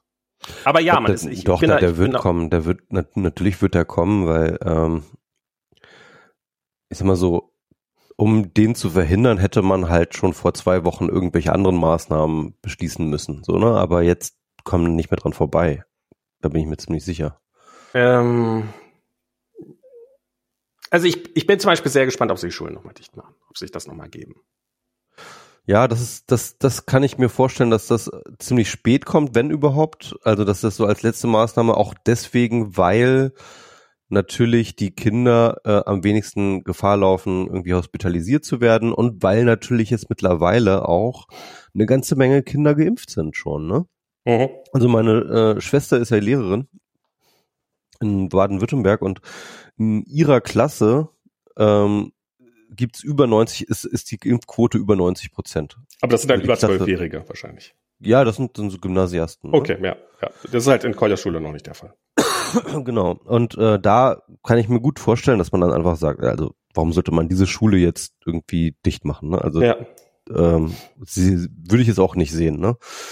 Ähm, klar, ähm, die, ähm, haben natürlich ihren Beitrag zum Infektionsgeschehen und ähm, tragen dadurch natürlich wahrscheinlich auch das Virus nochmal weiter in die Familien rein. Das, das wird sicherlich passieren, aber ähm, ja, also das, das wäre auch nicht mein, mein erster Konzern, wenn ich jetzt äh, dran denken würde, was ich jetzt dicht mache. So. Ja, ich bin. Ich find's halt so krass, dass wieder keinerlei Prävention getroffen worden ist. Also ich meine, wir haben nach wie vor in Berlin keine Filter an den Schulen, also zumindest in unserer Schule nicht. krass, ja. Es gibt andere Schulen, da haben sie die wohl. Bei unserer Schule nicht. Da werden die Ja. Fenster aufgerissen. Ähm, geschweige denn an sowas wie sich Gedanken darum machen, wie man Remote-Unterricht machen könnte. Ähm, ich find's krass, dass so eben diese, diese ganzen Sachen, wir sind genau an dem gleichen Punkt, an dem wir vor einem Jahr waren. Genau an dem gleichen Punkt. Wir sind keinen Schritt weiter. Wir sind, was Homeoffice-Pflicht angeht, sind wir nicht wirklich weiter. Ähm, oder jedenfalls nur sehr bedingt weiter. Wir sind, was ähm, diese ganzen, und ich sage ja auch gar nicht, dass man das alles nachher unbedingt zwangsläufig in die Tat umsetzen müsste. Aber ab einem gewissen, wenn, wenn, ab einem gewissen Punkt wäre es, we- wenn ein harter Lockdown kommt, dann wäre es für uns insofern vielleicht sogar, äh, dann, dann könnte man nämlich sagen, okay, dann geht Kolja dann halt mal für eine Woche zu seinen Großeltern. Ähm, weil dann kann er, dann kann er ja zur Schule gehen, von wo er will. Dann muss er ja nicht hier in der Nähe sein, um zur Schule gehen zu können, wenn ein richtig harter Lockdown kommt. Insofern wäre es ja vielleicht sogar äh, eine gute Erfahrung. Ähm, also nein, wäre es nicht. Aber ähm, dann da- das, das, das könnte man, das könnte man ja dann wenigstens so organisieren, dass es für uns leichter wäre. Aber es ist ähm, oder oder halt man, man könnte man, man könnte man könnte da so viel planen im Vornherein und das das ist offensichtlich einfach nicht passiert. Das finde ich so furchtbar. That's all I wanted to say. Nee, ich kann, ich kann nicht nachfühlen. Ich kann nicht nachfühlen, ja. Aber wie gesagt, ich glaube, das ist relativ offensichtlich, dass die Politiker zumindest bei den Schülern an äh, eine äh, ziemlich unverblümte Durchseuchungsstrategie machen. Hm. Und dann ist ein Luftfilter erstens teuer und zweitens hält er deine Strategie auf. Ne? Naja. Naja, also ich meine, es ist ja ein Unterschied. Also ich meine, ob du jetzt äh, selbst bei einer, also ich meine, ein Filter würde ja keine Durchseuchungsstrategie verhindern. Er würde sich hinaus verlangsamen, ja. Er würde sie verlangsamen. Ja. Und selbst wenn du eine Durchseuchungsstrategie fährst, wäre es ja in deinem Interesse, das Ganze möglichst lange hinauszuzögern. Also das ist ja auch auch wenn du also das das, das finde ich halt ist gerade so in dieser in dieser ganzen aktuellen Politik, die wir jetzt so gerade gegen die Wand fahren sehen, nämlich dieses wir orientieren alles daran, dass die, dass das Gesundheitssystem gerade nicht zusammenbricht. Das ist unser, das ist unser, das ist unser Ziel. Das ist unser einziges Ziel. Und ja, und wenn du halt ein Gesundheitssystem oder wenn du halt ein beliebiges System, wir fahren das immer gerade so auf Anschlag, kann gut gehen, aber wird es wahrscheinlich nicht. Weil nee. halt irgendwann wirst du halt mal über die rüberrutschen über die Werte. Und vor allem, das ist natürlich auch Verschleiß, ne? Also ja klar, vor allem das ist die, äh, das ist komplett auf, und, und ich meine, den Verschleiß erleben wir ja, den erleben wir ja. Der ist total krass, der ist total krass. Also die ganzen äh, Pflegekräfte, die fliehen in Scharen, das ist echt krass. Also und gerade jetzt auch natürlich jetzt zur Welle.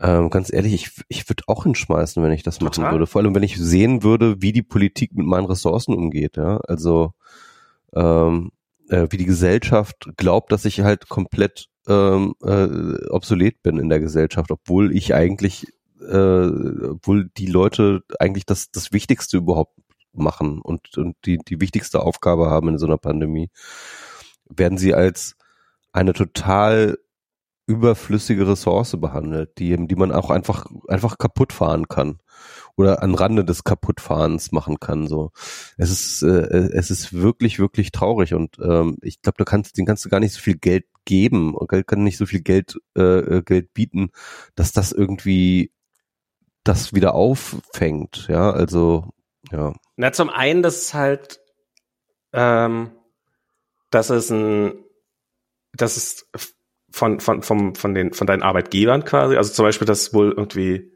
Leute in der Pflege, dass es da halt einfach keine psychologische Beratung gibt. Und, oder nur bei sehr, sehr wenigen Krankenhäusern. Also es gibt Krankenhäuser, die haben das, aber es gibt halt viele Krankenhäuser oder die meisten, die drei Viertel der Krankenhäuser haben das nicht. Und dass das halt jetzt in so einer Situation, und das nächste ist, dass natürlich unter normalen Umständen dir deine Patienten relativ dankbar sind, dass du das tust, was du gerade tust. Und dass es jetzt aber die Situation ist, dass du einen gewissen Prozentsatz an Leuten da hast, die gefälligst perfekt für eine Krankheit behandelt werden wollen, von der sie behaupten, dass es sie nicht gibt.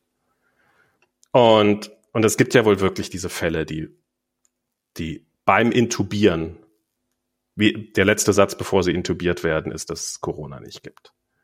Und die dann, wo ich dann, das habe ich, äh, hab ich im WDR habe ich da so eine Doku gesehen, ähm, wo es dann, wo dann Arzt so, ja, ich kann da nicht mehr frei entscheiden und ich muss da Leut, Leute dazu holen, weil und ich glaube, das hat natürlich auch eine Menge damit zu tun, wenn du halt irgendwie ab einem gewissen Punkt, wenn du da halt, wenn, wenn, wenn du irgendjemand hast, wo du halt denkst, wenn ich den jemals wieder raushole, das erste, was der sagen wird, ist, siehst du, habe ich doch gesagt, war gar nicht schlimm. Corona gibt's ja gar nicht. Dann ist natürlich dein, dann, dann willst du es denen vielleicht auch zeigen, irgendwie auf so eine Art. Das ist ja dann auch irgendwo menschlich. Und ähm, und ja, das ist, ist und das ist wohl nicht was, was nur im, im, im, im, in diesem Medizinpflegebereich existiert. Das passiert wohl bei Einzelhändlern. Es gab jetzt diesen Fall, dass in ähm, Berlin halt ein, ein Eislaufzentrum, das ist geschlossen worden, weil halt die die, die, die, die Leute, die da gearbeitet haben, bedroht worden sind, weil sie die 2G-Regel durchgesetzt haben.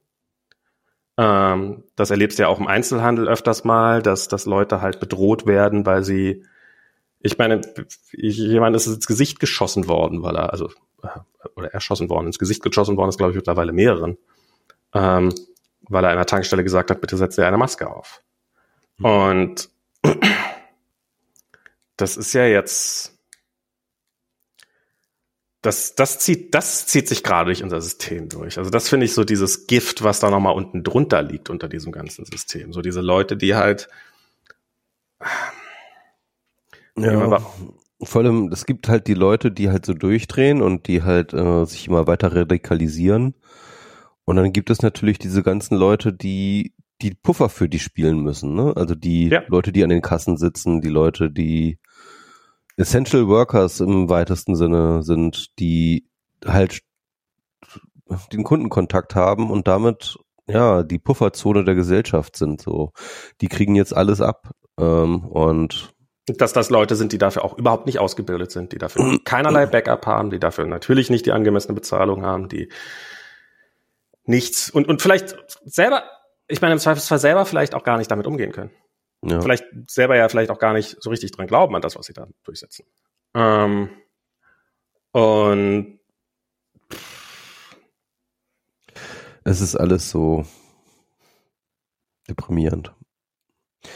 Es ist wirklich auch die Frage, wie das die Gesellschaft nachhaltig verändert haben wird. Das, das, das, das ist, ja.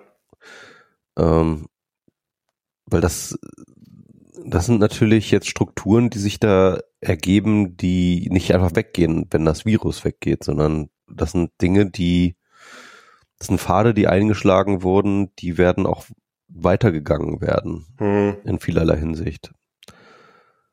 Ja. Ich weiß nicht. Also ich, ich, ich, ich sehe das, also ich persönlich an meinem Verhalten, ähm, ich bin im Augenblick gerade so zu so Mitarbeitern von, also so zu Bedienungen und so, so freundlich, wie ich vielleicht noch, also ich kann generell mal sehr grumpy sein, aber ich bin so freundlich, wie ich es noch nie war oder vielleicht zumindest seit langer Zeit nicht mehr war. Und ich kann mir vorstellen, dass es halt einfach für die, die, die das halt scheiße machen, dass es dann halt ein paar gibt, die das dann vielleicht probieren, ein bisschen wieder aufzufangen. Und vielleicht bleibt ja auch ein bisschen was davon hängen dann. Also vielleicht, ich, ich will das nicht nur negativ sehen. Ich will das nicht nur als ähm, Weg nach unten sehen, sondern ich. Ja, also ich meine, äh, das ist natürlich auch interessant. Also es gibt, ähm, also ich merke natürlich auch an mir eine Veränderung. Ähm, ich habe da auch ein bisschen drüber nachgedacht. Ich weiß noch nicht so hundertprozentig, wo es mich hingebracht hat, aber ich habe das Gefühl, dass ich sehr viel empfindsamer geworden bin auf so eine Art. Also ich bin also nicht im Sinne von leichter reizbarer, sondern halt tatsächlich auch mehr, wie soll ich sagen, more vulnerable, so. Ähm, aber auch gleich, es kann aber auch sein, dass ich nicht more vulnerable geworden bin, sondern mehr so, mehr mich meiner eigenen Verletzlichkeit bewusst. Mhm. Ja? Also das ist mehr so ein, so, ein, so, ein, so ein, mehr so ein Awareness, mehr so ein Bewusstseinsding ist. Dass ich aber dadurch auch angefangen habe, mehr darauf zu hören, was ich will und was, was, wonach ich mich fühle. Hm. Und ähm, ja, und dass ich aber auch zum Beispiel im zwischenmenschlichen Kontakt auch mich verändert habe. In gewisser Hinsicht auch, dass ich ähm, ähm, noch mehr ähm, Menschen, also nahe Menschen äh, zu schätzen weiß, so und Freundschaften noch mehr zu schätzen weiß. Also es gibt schon auch positive Entwicklungen, die ich so an mir selber beobachte, in gewisser Hinsicht. Also die, also Entwicklungen, die ich, über die ich jetzt nicht traurig bin. Mhm. Ja, also ich, also für mich, für mich, äh, ich, ich habe schon ziemlich düstere Zeiten auch so gerade gerade jetzt akut hinter mir ähm, und ich glaube, das und, und die sind auch noch nicht vorbei, sagen wir es so. Ähm, ich ich habe damals bei Colliers Geburt war für mich so ein, so ein krasses Erlebnis, wie sehr so eine Geburt eigentlich, wie, wie das überhaupt nicht in unserer Wahrnehmung. Wir, wir leben in so einer Welt, wo, wo, wo alles immer so perfekt, also perfekt ist es natürlich nicht, aber wir sind es so gewohnt, dass irgendwie, wir kommen irgendwo hin und dann äh, da tut irgendwas weh und dann ja, nehmen sie davon dreimal pro Tag und dann ist es weg. Oder halt, oder halt, wenn irgendein Problem ist, so, ah, hier ist das kaputt, ah ja, hier nimmst du ein neues aus dem Regal, kaufst es dir ähm, oder lässt es halt reparieren. Also wir leben in so einer, wir leben in so einer durchkontrollierten Welt, wo es halt eigentlich auf jede Frage irgendwie so eine Antwort gibt in irgendeiner Form, die halt sagt, ja, hier ist dein Problem gelöst. Und das größte Problem, was wir haben, ist halt Geld ähm, weil äh, es hängt halt immer dran, ja, hier ist dein Problem gelöst für so und so viel Geld und das haben dann halt viele nicht. Und äh, Koljas, die, diese Geburt, das halt, dieser Prozess, durch den jeder Mensch durchgeht, aber die wenigsten sich daran erinnern, ähm, ist es dann halt, dass das so ein komplett messy Prozess ist, der zwar auf seine Art auch komplett aufgeräumt ist und durchorganisiert und durchperfektioniert und äh, ich meine, die Leute sterben nicht mehr bei Geburten, die Kinder sterben kaum noch bei Geburten etc. pp. Ähm, aber halt, es erzählt dir, es sagt dir niemand vorher, wie viel Blut, Schweiß, Tränen, Pisse, Scheiße äh, du während so einer Geburt siehst.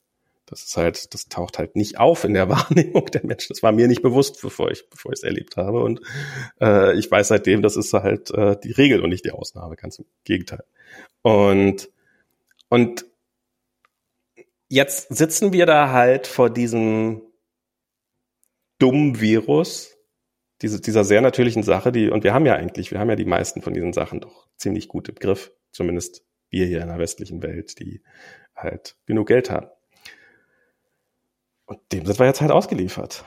Da sind wir halt, oder wir sind eigentlich nicht ausgeliefert. Eigentlich stehen wir auch da verdammt gut da. Also äh, ausgeliefert wärst du vor 500 Jahren gewesen. Äh, also oh, mein Nachbar ist tot, oh, ich bin tot. Also das, äh, das, das, das finde ich auch so eine interessante Überlegung.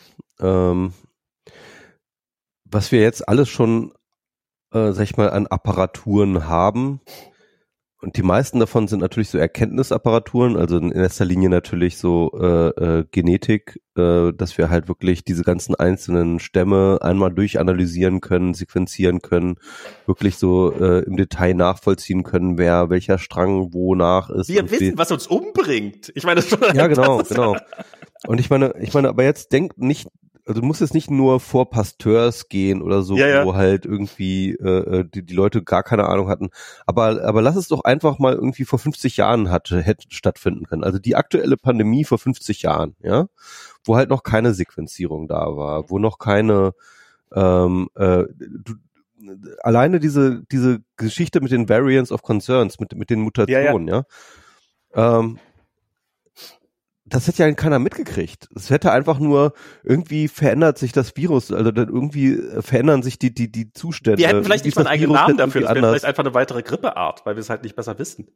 Ja, wir hätten, wir wüssten vielleicht nicht mal, dass es Corona. Ich meine Sequenzierung, ist, ja? also. das ist jetzt auch, das gibt's seit, das war ja am Anfang war das ja auch ein, also meine Mutter hat mir das erzählt, sie hat selber so Sequenzierung gemacht.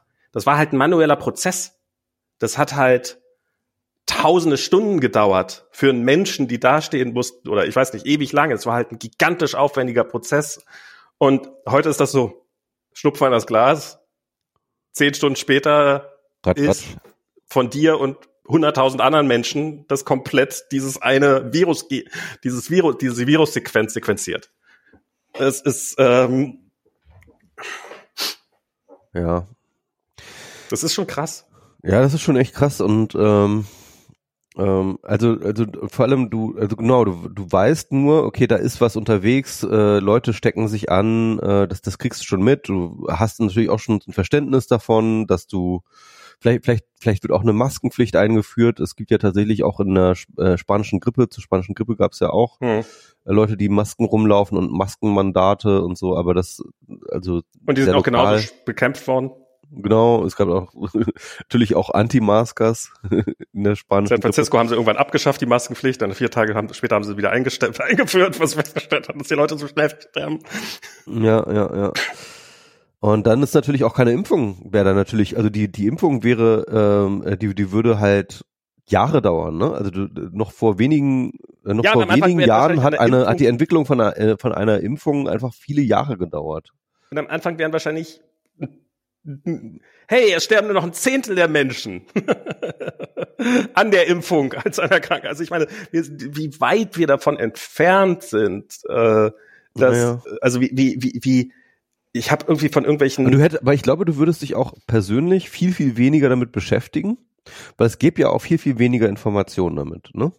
Ja. Das heißt also, du würdest vielleicht irgendwie äh, dich irgendwie zu Hause einkerkern, äh, du würdest vielleicht weniger rausgehen, du würdest vorsichtiger sein und so. Vielleicht würdest du auch einfach Du würdest nicht den ganzen Tag auf diesem fucking Newsstream sitzen und gucken, was die fucking Omikron-Variante in Südafrika macht. Ja, das, was das würdest du einfach nicht machen. Das, das, das wäre einfach nicht. Das wäre einfach News nicht, of the world, the new Omicron, Omicron virus just arrived in Europe. ich stelle mir gerade vor, wie das Omikron-Virus aus dem Flugzeug aussteigt. die Leute. Yeah! das Propellerflugzeug. Genau. Ja, äh, ja, ja. ja.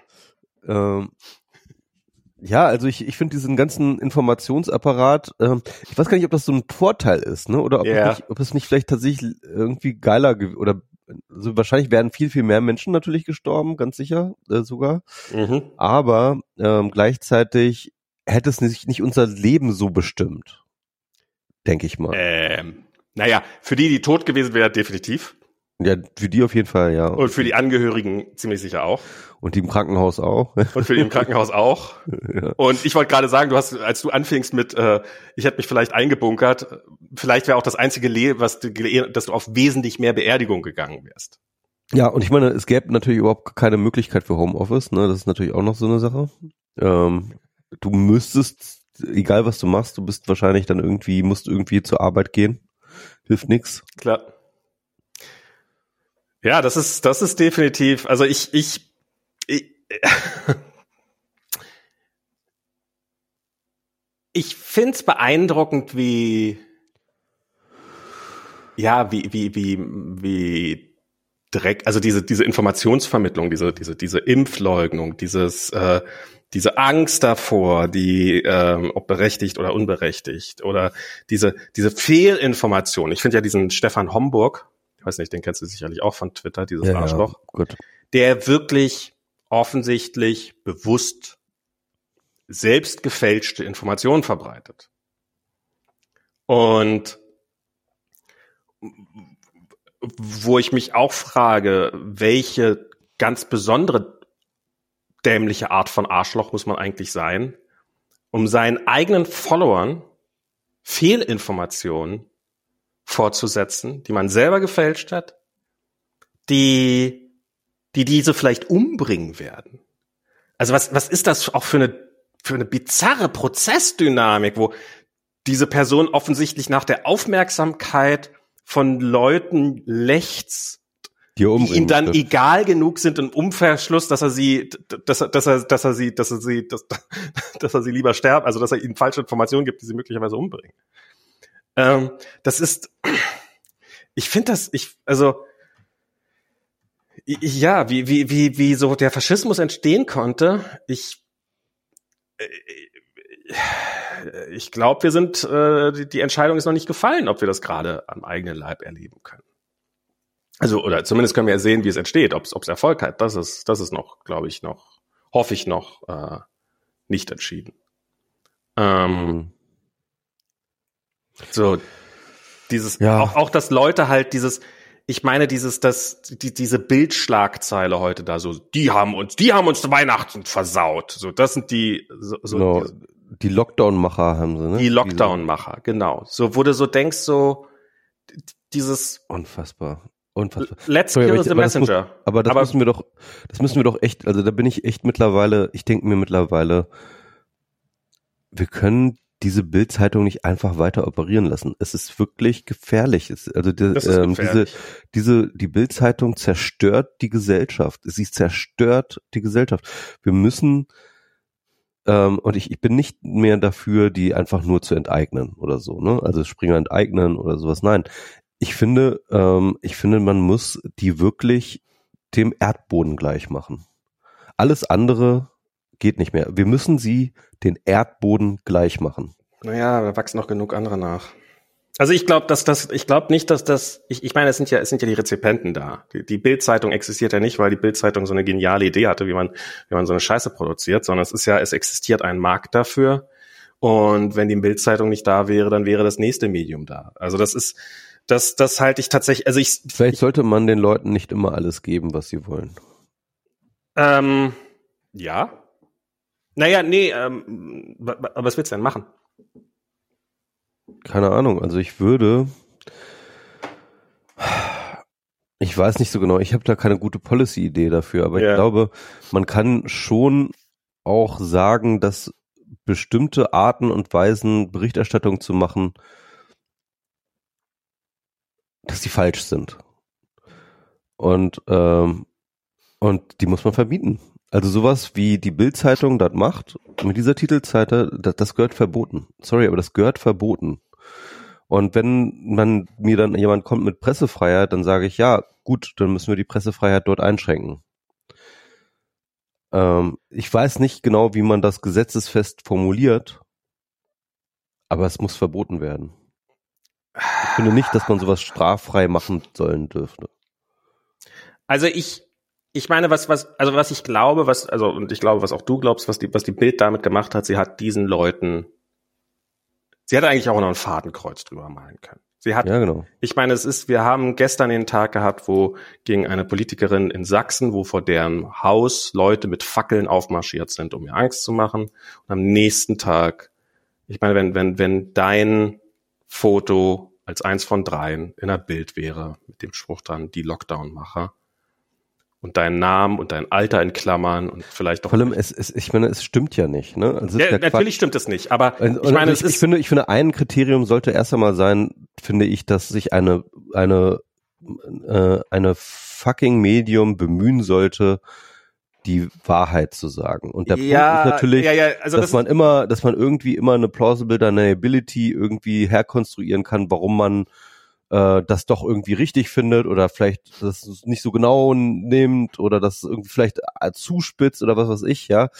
Ähm, und, und Satire muss ja auch irgendwie möglich sein und was weiß ich und was man alles dagegen vorbringen kann. Aber nein, solche dreckigen Lügen sollten, da- dafür sollten sich die Leute verantworten. Ich finde, dafür sollten Leute ins Gefängnis gehen. also wa- was, was ich, was ich viel schlimmer finde als die Lüge, ist halt dieses, Die Hetze, ja. die Hetze, dieses Leute zum Absch Also die, diese Leute, die bräuchten heute eigentlich ab heute, ab dieser Schlagzeile, bräuchten die Security. Personenschutz. Haben sie Personenschutz. glaube ich, stimmt schon, oder? Das sind irgendwelche, das sind irgendwelche Ich kann mir Wissenschaftler. gut vorstellen, dass Drosten schon Personenschutz hat. Der wird so gehasst. Ich habe im Sommer habe ich Drosten mal auf der Straße gesehen. Da hat er definitiv keinen Personenschutz gehabt. Im Sommer war ja auch entspannt. das geht dann mit den, mit den Zahlen geht Ich dann weiß nicht, ob, so ich weiß nicht, ob es in seinem Postfach so entspannt war. ja. Ähm, also ich, ich hab, ich, ich glaube nicht, dass die Personenschutz haben. Ich glaube, das ist gar nicht angedacht. Ich meine, es ist, äh, ich, ich, und und wenn, und wenn sie, also ich meine, dieser Typ, der, der, der da an der Tankstelle erschossen worden ist, das, der ist ja auch erschossen worden mit dem Argument, so, ja, an den, an den Soros komme ich ja nicht ran. Ähm, Und schon wieder Soros mit Corona. Ach ja, stimmt alles, ja, ganz klar. Das hat nichts mit Antisemitismus zu tun. Warum unterstellst du, dass das Antisemitismus wäre? Michi, ich sehe ganz genau, das hat nichts mit Antisemitismus zu tun, sondern damit, dass er ein Jude ist. Ähm, ähm, ja, also das ist und das, das ist ja halt auch das Ding. Ich meine, das ist, ich meine, wenn jetzt irgendwelche Impfzentren abgefackelt werden und Teststellen, wie es ja schon teilweise der Fall ist, wenn Leute ihre Teststellen zumachen, weil sie sagen, dass ihre Mitarbeiter angegriffen werden. So ir irgendwo, irgendwo zieht sich das Ganze halt durch. Und das, also ja, diese, diese, diese Bildhetze, also ihre scheiß Lügen, fuck it. Aber halt dieses, und ich meine, vor zwei Tagen noch hat die Bild, oder vor wie vielen Tagen war, also neulich hat sie ja so dieses, warum habt ihr nicht früher gehandelt? Und jetzt macht sie exakt das, was sie vorgestern, vor wenigen Tagen noch ange, also im Sommer hat sie gesagt, ja, jetzt plant ihr hier was mit Lockdown, hört auf, Freedom Day. Dann kam, ja, warum habt ihr nicht früher was gemacht? Jetzt sind die Zahlen minimal runter. Jetzt, Die sind gar die nicht, gar nicht, die sind gar nicht runter. ja, ne, sie entwickeln, also warum auch Die- immer die Gründe sind, ich äh, Die, die, die, die, die Test, äh, die kommen nur nicht mehr hinterher mit dem Testen und mit dem Reporten. Ich, ich glaube, das ist sogar ein Stück weit echt, aber es ist auch scheißegal. Es ist halt, die, die offiziellen Zahlen gehen mal ein bisschen runter kurz, aus welchen Gründen auch immer, und schon ist die Bild wieder voll auf, ähm, ja, äh, die wollen uns kein Weihnachten gönnen, die Schweine. Hier, äh, hier, hier, hier ist ihre Privatadresse. Ähm, also, pff, ja, äh, also ich, wenn man das sauber rausschneiden könnte, dieses Bild, dann wäre ich da sofort bei dir. Ich, ich meine, also meine Befürchtung ist, dass ähm, Gesetze immer unintended consequences haben. Und ähm, ja, das ist halt so, das ist aber so ein bisschen wie mit einem Lockdown. Weißt du, natürlich irgendwie ein Lockdown ist nicht schön und ein Lockdown ist aber manchmal notwendig. Und ganz ehrlich, wenn du dann auch keine Ahnung, noch nebenbei ein paar Satire-Magazine mit rausrasieren rasi rasieren Ja, das wären ja nicht nur. Ich meine, was willst du denn dann für ein Gesetz machen? Im nächsten Zug ist Also sorry, aber es gibt wirklich keine ähm, Zeitung, die legitime ähm, Berichterstattung macht, die nicht Satire ist, die von einer Gesetzgebung betroffen wäre, die die Bild ausradieren würde. Ja, äh, hängt davon ab, was du für die, wenn, wenn du jegliche Presse verdienst, also ich meine natürlich, du kannst natürlich eine, äh, eine, eine Gesetzgebung entwickeln, die die Bild ausradiert und diverse andere Zeitungen oder jede andere Zeitung auch. Das ist sehr sehr einfach. Und ja, jede äh, andere Zeitung auch, aber du könnt, aber das ist ja der Trick, eben zu sagen, ähm, nur illegitim. Wir verbieten nur die Bild. Den, ja, also meinetwegen, also ich hätte auch überhaupt keine, äh, gar kein Problem mit einer Lex Bild zu sagen, die Bild-Zeitung muss verboten werden ein Gesetz, das nur diese vier Worte drin hat, ja, ich werde sofort, ist mir egal. Dann es kommt Cicero Daily. Es muss was, es muss was entstehen. Es muss was geschehen. Ich, ich meine, die Bild, die, also das ist ja, das hat man ja so äh, so was da an Dreck, so Fox News fängt an, als sie angefangen haben, sich von Trump ein bisschen dann, nachdem er abgewählt, so total durchgedreht ist und dann haben sie, haben sich so ein bisschen von ihm abgewandt und haben dadurch Ratings verloren und jetzt stehen sie nicht mehr so gut da, wie sie vorher mal da waren. Und dann kommt Newsmax aus dem, aus dem Boden gestammt und America First Network, AFN und wie sie nicht alle heißen, diese, diese ganzen und die machen es dann noch schlimmer als das. Das ist doch, das ist doch, das ist doch wenn du die Bild ausradierst, dann schaffst du doch nur den, den, den näherbaren Boden für das mindestnächst genauso schlimme und nochmal. Nein, das glaube ich nicht. Also du musst ja. ja schon sehen, dass tatsächlich ähm, diese Medien auch ihre eigene Nachfrage erzeugen. Ähm, das hat man ja, das sieht man ja eigentlich auch bei diesen ganzen Politikern. Es gab ja eine ganz lange so eine Diskussion über äh, die Plattforming. Ne? Also äh, bringt es überhaupt Leute, zum Beispiel Nazis, von den Plattformen runterzuwerfen und so? Ja, es bringt fucking viel. Und alle Untersuchungen, die sich damit beschäftigt haben, zeigen, es bringt fucking viel, Nazis aus den, von den Plattformen zu schmeißen. Weil es eben nicht so ist, dass die Leute einfach so sind und einfach diese, Inform diese Art von Informationen haben. Nein, die Informationen machen sie zu diesen Leuten, die sie dann sind. Mhm. Und ähm, deswegen ähm, klar, du wirst es, du wirst, äh, keine Ahnung, so Bildleser vom Typus her wahrscheinlich nicht nie total ausrotten, ja, klar. Aber äh, du wirst einen Großteil derer Leute, die jetzt durch Bild radikalisiert werden, würdest du wieder deradikalisieren, indem du wirklich äh, äh, sowas wie Bild einfach verbietest. Also ich, ich glaube, das würde, ich glaube, die Bild ich glaube, wir alle gemeinschaftlich überschätzen den Einfluss der Bild massiv. Und ich glaube, dass die Bild auf einem Stück weit sich gerade auch in einem, schon, schon lange in einem Todeskampf befindet. Und dass sie ein reiner Scheinriese ist. Und ich glaube, dass, ich meine, wenn du irgendwie die, wenn du, ich, ich habe irgendwo, ich muss was, ich habe von einem Twitter-User gelesen, der so, ja, die Bild, die wird ja jetzt auch schon so ein richtiges Mainstream-Media. Die Bild ist die größte Zeitung in Deutschland. Was ist Mainstream, wenn, wenn nicht die fucking Bild? aber, aber äh, ja, für den Niedergang der Bild wird ja immer die Auflage, die Printauflage angegeben und die geht natürlich auch konstant nach unten. Ja, ja. Aber, klar, äh, aber sie ist halt immer noch die größte, auch der, auch der größte Online-News-Geschichte. Äh, und äh, da sind die halt, haben die gute Wachstumsraten. Also ja, ich, aber, sehe, aber, ich sehe nicht, dass die Bild also ja, ich glaube schon auch, dass die Bild jetzt ähm, man sollte sie auch nicht überschätzen und so, aber ähm, wie gesagt, äh, die radikalisiert schon Leute. ja, natürlich tut sie das. Und das tut sie auch, weil sie sich in diesem Todeskampf befindet. Ich glaube, das ist, das ist, was wir da auch ein Stück weit sehen, ist, dass sie halt, ich meine, dieses Hin- und Herlavieren, das ist ja auch keine, das, das ist ja, das ist ja auch keine Linie. Das ist ja die, die, das ist reines, das ist reines Hinterherrennen hinter ihrer, hinter ihrer, äh, hinter dem, was sie, also das war, war sie wahrscheinlich auch ein Stück weit schon immer.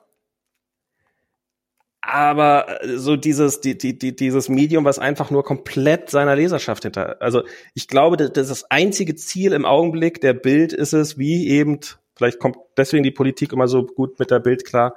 Das einzige Ziel der Bild im Augenblick ist es gerade, morgen die Schlagzeile ähm, zu schreiben, die ihre, ihre Leserschaft sowieso schon im Kopf hat. Ich glaube, sie hat da keinerlei ähm, keinerlei Leitgedanken mehr oder sowas, weil sie sich das auch gar nicht erlauben kann. Und ich weiß nicht. Ja, ich hatte letztens irgendwie einen schönen einen Artikel gelesen von einem Journalisten, der, ich glaube, sogar ein Ex-Bild-Mitarbeiter war oder so. Auf jeden Fall sich so mit Boulevard auskannte und meinte, was die Bild macht, ist schlechter Boulevard. Und gerade weil sie versuchen, ähm, Politik zu beeinflussen, ne? also hm. dass sie versuchen, Politik zu machen mit der Bild. Ähm, weil ähm, was, was, was Boulevard ist, ist eigentlich ne, irgendwie, keine Ahnung, äh, äh, Kinder, Tiere, Sensation, ja, irgendwie. Und äh, ist das so? Das ist eigentlich Boulevard, ja. Das war's vielleicht mal, aber ja, es ist immer noch zum großen Teil. Naja, in Großbritannien ist allem, es das nicht. Und vor allem und vor allem ist es funktionierender Boulevard. Und ich glaube, der Punkt ist, dass du aber, wenn du irgendwie Boulevard machst, dann irgendwann halt, dass das ist, dass dass diese Politisierung, ne, der, des Boulevards kommt nicht aus dem Willen der Leserschaft, sondern aus der Machtgeilheit der Chefredakteure. Mhm. Das war so ein bisschen die These. Das ist eigentlich, dass halt die, dass es die Redakteure sind und vor allem die Chefredakteure, die halt ähm, halt hm. irgendwie glauben, jetzt irgendwie am, am Zug zu sein und dass sie jetzt da mit ihrem Medium als Vehikel jetzt die Politik beeinflussen können. Mhm. Und dass dadurch aber auch gleichzeitig Leute sich abwenden. Also klar, es, es, wenden sich wahrscheinlich auch Leute zu und es werden Leute radikalisiert und sie äh, finden da irgendwie äh, ihr Querdenkerorgan. Ja, das ist so eine Sache, aber im Großen und Ganzen ist es eigentlich keine Winning Strategy. Wobei natürlich der Erfolg von Fox News ja natürlich auch wieder ähm, gegenspricht. Aber ja, ähm, aber, aber das wäre, das war zumindest diese These und ich fand die gar nicht so un, hm. unplausibel. Tja, keine Ahnung. Ich Aber immerhin ist Julian Reichelt immer noch weg. Hast du den Tweet gesehen, den er geschrieben hat? Das war ja das Geilste. Ach stimmt, das ist jetzt ja irgendwie das, ja, ja, er, er, er, so, Die Kräfte, die mich schon immer weghaben wollten, weil ich für die Freiheit gekämpft habe und so. Das ist so wirklich Manch, so manchmal könnte man denken, er würde die Scheiße selber glauben, oder? Also das ist, das ist äh, unglaublich, der Typ ist so unglaublich. Ja, das ist, das ist, ich meine, es so ist ja nicht so, ist ja nicht so viel verlangt, dass es vielleicht einfach so ist, dass dann hier auch der, äh, der, wie heißt der Springer-Chef? Döpfner. Döpfner. Ich meine, wenn der diese Scheiße schreibt, der ist der Letzte, der noch der DDR im Weg steht. äh, so, Klar, ja, ja, ja. Der, der glaubt die Scheiße selber. Der glaubt ja, ja. das. Und ähm, ja, sie, ja. Ach, es ist alles, alles durchgeknallte Vollwichser hier. Alle weg, weg ganze Springer verlagert. Naja, ähm, mhm. Max, ich bin ein bisschen ja, durch. Kein Problem. Ich hatte heute den ganzen Tag Seminar. Ähm, ich mache übrigens ein, äh, äh, kann ich kurz noch erzählen. Ähm, ich mache ja mal jedes Semester ein Seminar und dieses Jahr habe ich mir mal ein Seminar gegönnt, das so ein bisschen entspannter ist. Und zwar Hackerfilme. Hack, Hack, Hackerfilm und Kultur, äh, Hackerkultur im Film, äh, halt das heißt das Seminar. Und das ist äh, sehr entspannt, weil man kann dann halt Filme gucken. Und äh, aber es ist ganz geil, weil ich äh, dadurch nochmal die ganzen alten Hackerfilme nochmal rewatcht habe. Welchen Hackerfilm muss man denn gucken? Also ähm, ganz klar natürlich Wargames, so die, die Mutter aller Hackerfilme, ne? Ähm, nie gesehen. Ich habe so viele. Hast du nie gesehen? gesehen? Nie gesehen. Du hast Wargames nicht gesehen. Ich hab, ich, du willst nicht wissen, was ich alles noch nicht gesehen habe. Also Wargames ist von 1983 und damit einer der ersten Hackerfilme. Ich, ich kenne Ausschnitte aus dem Film, aber ich habe den Film nie gesehen. Genau, also ein ganz junger Matthew Broderick äh, hackt sich ins Pentagon ein, in ein ähm, also ein künstlicher Intelligenzcomputer, der die ganze Zeit den Kalten Krieg, äh, also den äh, Dritten Weltkrieg durchsimuliert und glaubt, er spielt da ein Spiel und aber am Ende stellt sich raus, dass es irgendwie äh, tatsächlich dieser Computer ist, der jetzt den Dritten Weltkrieg anfängt. Ähm, na egal. Ähm, sehr geiler Film, äh, kann man sich angucken. Ähm, dann muss man sich, äh, was wir heute geguckt haben, war 23, also der mhm. Film über Karl Koch, habe ich jetzt auch nochmal wieder geguckt. Auch ein sehr toller Film. Richtig gut, auch als sogar als deutscher Film. Funktioniert sehr, sehr gut. ähm, ähm, und dann, ähm, ja, also was ich auch ziemlich gut finde, ist Sneakers. Die Lautlosen auf Deutsch heißt er, glaube ich. Ah, habe ich den mal gesehen? Ich glaube auch nicht. Mit Robert Redford und ähm, Danny Glover und äh, nicht Danny Glover, sondern heißt der denn noch? Dan Aykroyd, genau, Dan Aykroyd. Und noch ein paar anderen Leuten. Ich glaube, River Phoenix, glaube ich, noch mit dabei. Ist egal. Ähm, und äh, der, ist, der ist auch aus den 80ern, glaube ich, so später 80er. Dann natürlich Hackers, also der 90er-Film, ähm, so frühe 90er. Ähm, der ist sehr trashig, aber auch ganz witzig. So. Ähm, was muss man noch geguckt haben? Ähm,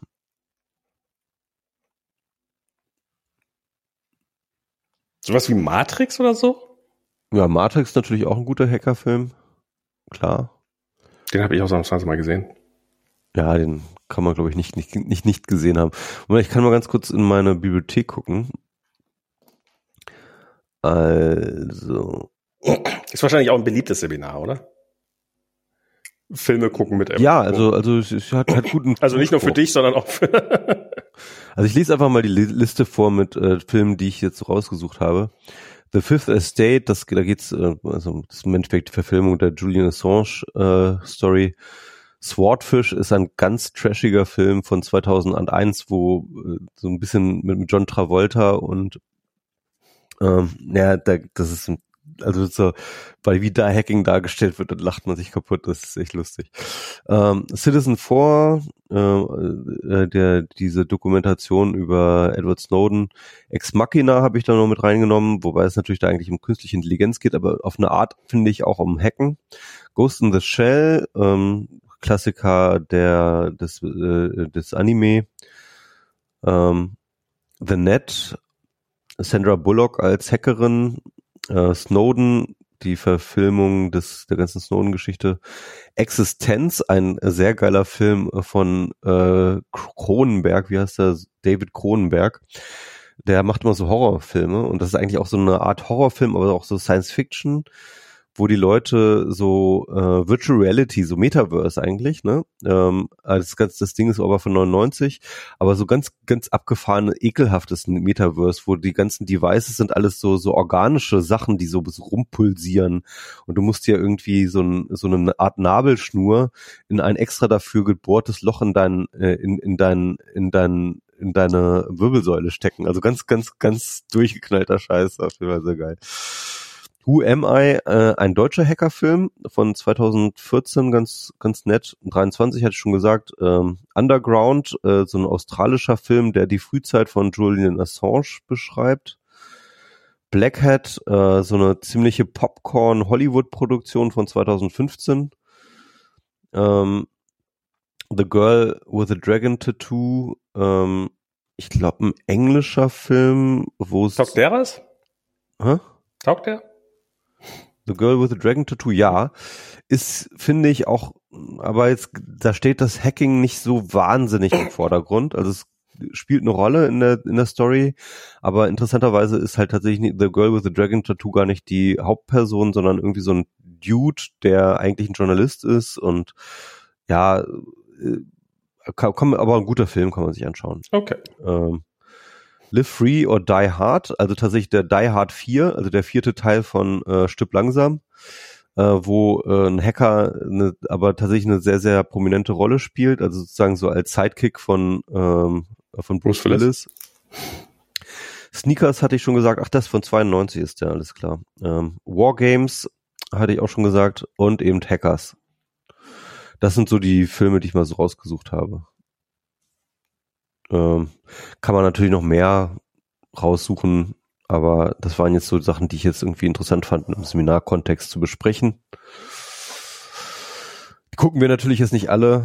Manche, äh, über, aber über manche werden dann andere, äh, werden dann die Studierenden Referate halten und so. Okay, cool. Ja. Cool, cool. Dann. Let's call it a day. Ja, let's call it a WMR. Let's call it a WMR. Wir mussten reden. genau. Ich glaube, ich trinke jetzt noch ein kleines Bier und gucke mir noch irgendwas an, bevor ich dann schlafen gehe. Wahrscheinlich wird um eins das Kind wieder zu mir kommen. Diana ist gerade über das Wochenende weg und darum muss ich, äh, bin ich für Kolja zuständig. Das ist doch ja. mal ganz nett. Haben wir gestern äh, Kung Fu Panda geguckt. Das ist so meine, meine Filmdiät gerade. Naja, okay. Er hat Kung sich weggepackt. Panda. Und ich, ich fürchte, wir werden um Despicable Me wird jetzt auch, wenn wir nicht länger drum kommen. Was ist das? Na, hier der mit den, äh, mit den Minions. Ah, der, ja, ja. Der Film ist eigentlich ganz lustig. Das ist echt ein ganz schöner Film. Ist halt bloß so furchtbar, dass diese natürlich ganz lustigen Minions halt quasi das ganze Unternehmen übernommen haben. Also das ja. ganze Filmstudio auch und äh, alles halt. Und es gibt einen Minions. Die sind schon sehr ikonisch. Der ja. ganz unerträglich ist, aber Kolja kennt bisher nur die Minions. Okay. Und weiß, dass es die gibt. Dann, äh, Minions. Ah ja, okay. Und dann musst du sozusagen die Origin Story musst du jetzt. Ja, die, die, die sind da halt eigentlich nur so Sidekicks. Die sind halt äh, sehr lustige Sidekicks, aber die sind halt auch so Massen-Sidekicks in dem Film und sind eigentlich mit der Hauptstory nur so am, also sind halt Minions halt. Ich meine, der Name ja, sagt das auch. ich habe ich hab den Film auch mal gesehen, ähm, ist schon ein bisschen her, aber und, ja. Äh, mal gucken. Ja. Alles klar, Max. Okay. Bis die Tage. Ghost in the Shell ist der Kleine noch ein bisschen klein, glaube ich. oh, wir haben, was haben wir denn geguckt von Studio Gimli? Äh, wie heißt der? Ähm, die sind auch toll, die Filme, die mag ich. Ja, ich habe da, scheiße, wie hieß denn der? Das haben äh, Rob und Julia, also Rob hat das empfohlen, natürlich. Und ähm,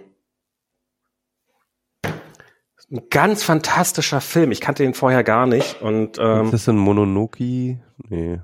Ähm, das ging um so ein Mädchen, die zieht mit ihrem Vater, äh, also mit ihrem Vater irgendwo hin und dann schätzt sie irgendwann raus, ihre Mutter liegt im Krankenhaus und sie kennen da niemanden und so. Dann baut sie da so eine Fantasiewelt auf und es geht eigentlich gar nicht um wahnsinnig viel, sondern wie sie halt mit dieser Fantasiewelt äh, interagiert und ähm, Ah ja, doch, ich weiß schon. Ich, ich habe den auch gesehen, wo sie da die Katze sich in den Bus fahren. verwandelt. So eine Katzenbus, der durch die Welt rennt. Ganz großartig. Äh, weiß ich jetzt nicht so genau, ob es der gleiche Film ist, aber ich, aber so was ähnliches kann ich, kann ich mich auch erinnern. Ja, ja, äh, ganz tolle Filme, diese Gimli-Dinger. Auf jeden Fall kann man sich sehr gut angucken. Vor allem mit Kindern. Und das ist so, so, so, so, so, so Filme, glaube ich, die echt gut funktionieren mit Kindern und Erwachsenen. So, ne? ja, Wo man auch genau. als Erwachsener echt viel Spaß hat. Du, absolut. Und es ist halt, es ist halt auch so weg von diesem ganzen polierten Hollywood-Scheiß.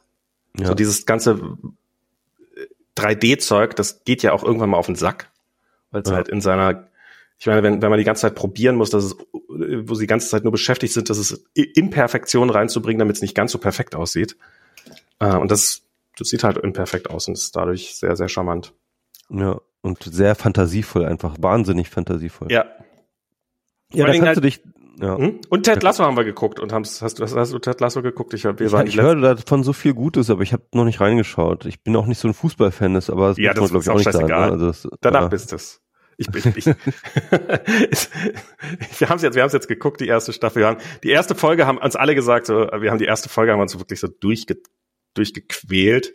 Wir haben alle gesagt, ja, ja, durch die erste muss man durch und danach wird's gut. Und das stimmt. Die zweite, ab der zweiten Folge ist es einfach fantastisch. Zum Ende nimmt es ein bisschen ab und die zweite Staffel soll auch nicht mehr so gut sein, aber zwischendurch tatsächlich so, gerade jetzt so in düsteren Zeiten mit Omikron und man kommt nicht raus, kann man sich definitiv Ted Lasso mal geben. Ich, ich habe ja so eine so eine Nostalgiephase auf so eine Art. Ähm, ich gucke ja auf der einen Seite gucke ich halt immer Columbo jetzt. Ich habe mir so Columbo. ähm, oh Gott. Columbo ganz Auf Deutsch oder im Original? Im Original. Okay. Und ich hatte sie damals natürlich als Kind äh, oder als Jugendlicher habe ich halt ganz oft äh, das im, im Fernsehen geguckt, natürlich auf Deutsch äh, Ja, und äh, Genau, darum im das. Original. Also, Ist natürlich immer noch mal, noch mal so ein Vorteil, dann nochmal auf Original zu gucken und so. Aber es ist halt wirklich schön, also es ist äh, irgendwie dieses Nostalgiegefühl kriegt man da wieder, aber es sind auch wirklich gute, gute Folgen einfach. Es ist mal irgendwie witzig, wie, ich mag Columbo einfach. Ich mag, ich mag diese ganze Machart. Ich glaube, ich würde das jetzt, äh, entweder würde es jetzt total trashig wirken oder ich würde halt einfach auch denken so, okay, das sind Dinge, die ich damals einfach auch im Traum nicht verstanden habe. So, ich, ich war, ich glaube, ich war da durchaus noch Kind, als ich das gesehen habe. So. Ja, ich war so Jugendlicher, glaube ich. Das ist das eine, was ich jetzt immer gucke. Und äh, mein anderer Nostalgie-Trip ist, dass ich jetzt die ganze äh, äh, US-Office, The Office nochmal nachgucke. Okay. Ähm, wobei ich die, glaube ich, nie ganz geguckt hatte damals. Also, äh, und äh, ich glaube nur die ersten zwei Staffeln oder so. Parks and und- Recreation soll auch gut sein. So ab Ja. der zweiten Staffel habe ich auch, Ja, auch nie, nie ja. weitergeguckt. Aber The Office ist halt auch so ein, das, das fand ich so ein interessantes ähm, Ge- Zeitgefühl, das, das einem vermittelt. Weil das spielt ja so in den 2000ern, so Mitte 2000er irgendwie, ne? Mhm. Und das ist jetzt gar nicht so lange her, sondern das ist so ein, so etwas, was du und ich Für uns total, ist das nicht lange her. ja, für, für uns ist das nicht lange her. Also wir, wir können uns da noch relativ ähm, äh, lebhaft daran erinnern. Aber dann, ähm, wenn du dann wieder in diese Welt reinspringst, dann fühlt sie sich einerseits total vertraut an, aber auch gleichzeitig total untergegangen. Ne? Also dort stehen dann halt überall halt äh, so, das ist ja so im, im in the Office, ne, ist halt sozusagen im im Büro und da stehen dann halt natürlich auch Rechner drin, Mhm. aber das sind dann halt so wirklich halt so Röhrenmonitore und so Desktop-Rechner und so noch alles und solche Sachen, ne? Und, ähm, und, und gleichzeitig ist das alles so total undigital, also vergleichsweise, ne? Mhm. Das ist sozusagen, also Digitalisierung spielt schon eine Rolle, aber sie spielt eine totale Nebenrolle. Als Fremdkörper, nicht als integraler So, Bestandteil. Genau, genau. Und, und irgendwie müssen die da alle irgendwie mal mit einem Computer machen und dann müssen sie halt irgendwie, keine Ahnung, mit Excel irgendwelche Sachen schu- rumschubsen so. Und ganz selten kommt der Computer mal darüber hinaus irgendwie zur, äh, äh, zur Rolle, ne? So als Computerspielgeschichte oder was weiß ich oder als Chat oder was weiß ich oder so. Das, das, das, das, das, das fängt da erst gerade so ein bisschen an und wird, ist dann auch mal eine Sensation, wenn das so ist, ja. Hm. Ähm, genau. Und, äh, und das ist irgendwie so interessant, weil es halt irgendwie dieses, dieses komische Gefühl gibt, irgendwie etwas sehr bekannt, eine, etwas sehr Bekanntes zu zeigen. Aber gleichzeitig ähm, spürt man sofort, wenn man das sieht, dass es eine, eine Welt ist, die es nicht mehr gibt. Und das ist irgendwie ganz, ähm, ja. Und überhaupt eine tolle Serie, einfach sehr witzig, ähm, sehr gut gemacht. Es gab, es gab dann ja auch diesen äh, deutschen Spin-off äh, Stromberg, ne? Ja. Den habe ich auch sehr gerne geguckt Ich damals. fand den immer so, ich, ich komm, ich kam da mit dem Cringe-Level nicht klar. Der Cringe-Level ist extrem, der ist natürlich aber auch bei The Office extrem hoch. Ähm, was ich interessant finde, ist, dass ähm, man dann doch irgendwie auch diesen Unterschied zwischen deutschem Drehbuch und amerikanischem Drehbuch merkt. Stromberg ist wahnsinnig cringy, aber kein bisschen sympathisch, also null. Der hat nichts Sympathisches an sich. ne? Also wenn man ihn sieht, dann macht, macht man sich über ihn lustig und guckt sich an, wie er halt failt. Aber es gibt wirklich keinen Moment der Identifikation und keinen Moment, wo man auch nur das Gefühl hat, das ist auch nur ein Mensch, ja. Und dagegen ist halt dann irgendwie äh, dieser Michael von, äh, der sozusagen die, diese Chefrolle auch hat, ne? Der hat ziemlich viele ähnliche Eigenschaften wie Stromberg. Der ist auch so, sag ich mal, äh, äh, so ein Schisser, der, der, der eigentlich sie nicht nie traut, eigentlich äh, so seine eigene Agenda durchzusetzen, gleich und, und buckelt halt auch immer irgendwie vor nach oben und ähm, und ist halt äh, und ist halt wahnsinnig, aber trotzdem äh, hält er sich für den geilsten und äh, und so weiter und so fort. Halt viele ähnliche Eigenschaften, aber gleichzeitig ist er auch trotzdem sympathisch. Also weil er halt dann doch irgendwie ganz oft in Situationen kommt, wo er dann doch das Richtige tut, wo er dann doch irgendwie ähm, Verletzlichkeit zeigt, wo er dann doch irgendwie ähm, äh, wo er zurückschreckt, bestimmte Dinge zu tun, wo er, wo er ähm, auch einfach mal liebevoll ist, ja, und tatsächlich einfach wirklich aus reinem Herzen irgendwelche welche guten Dinge tut, so.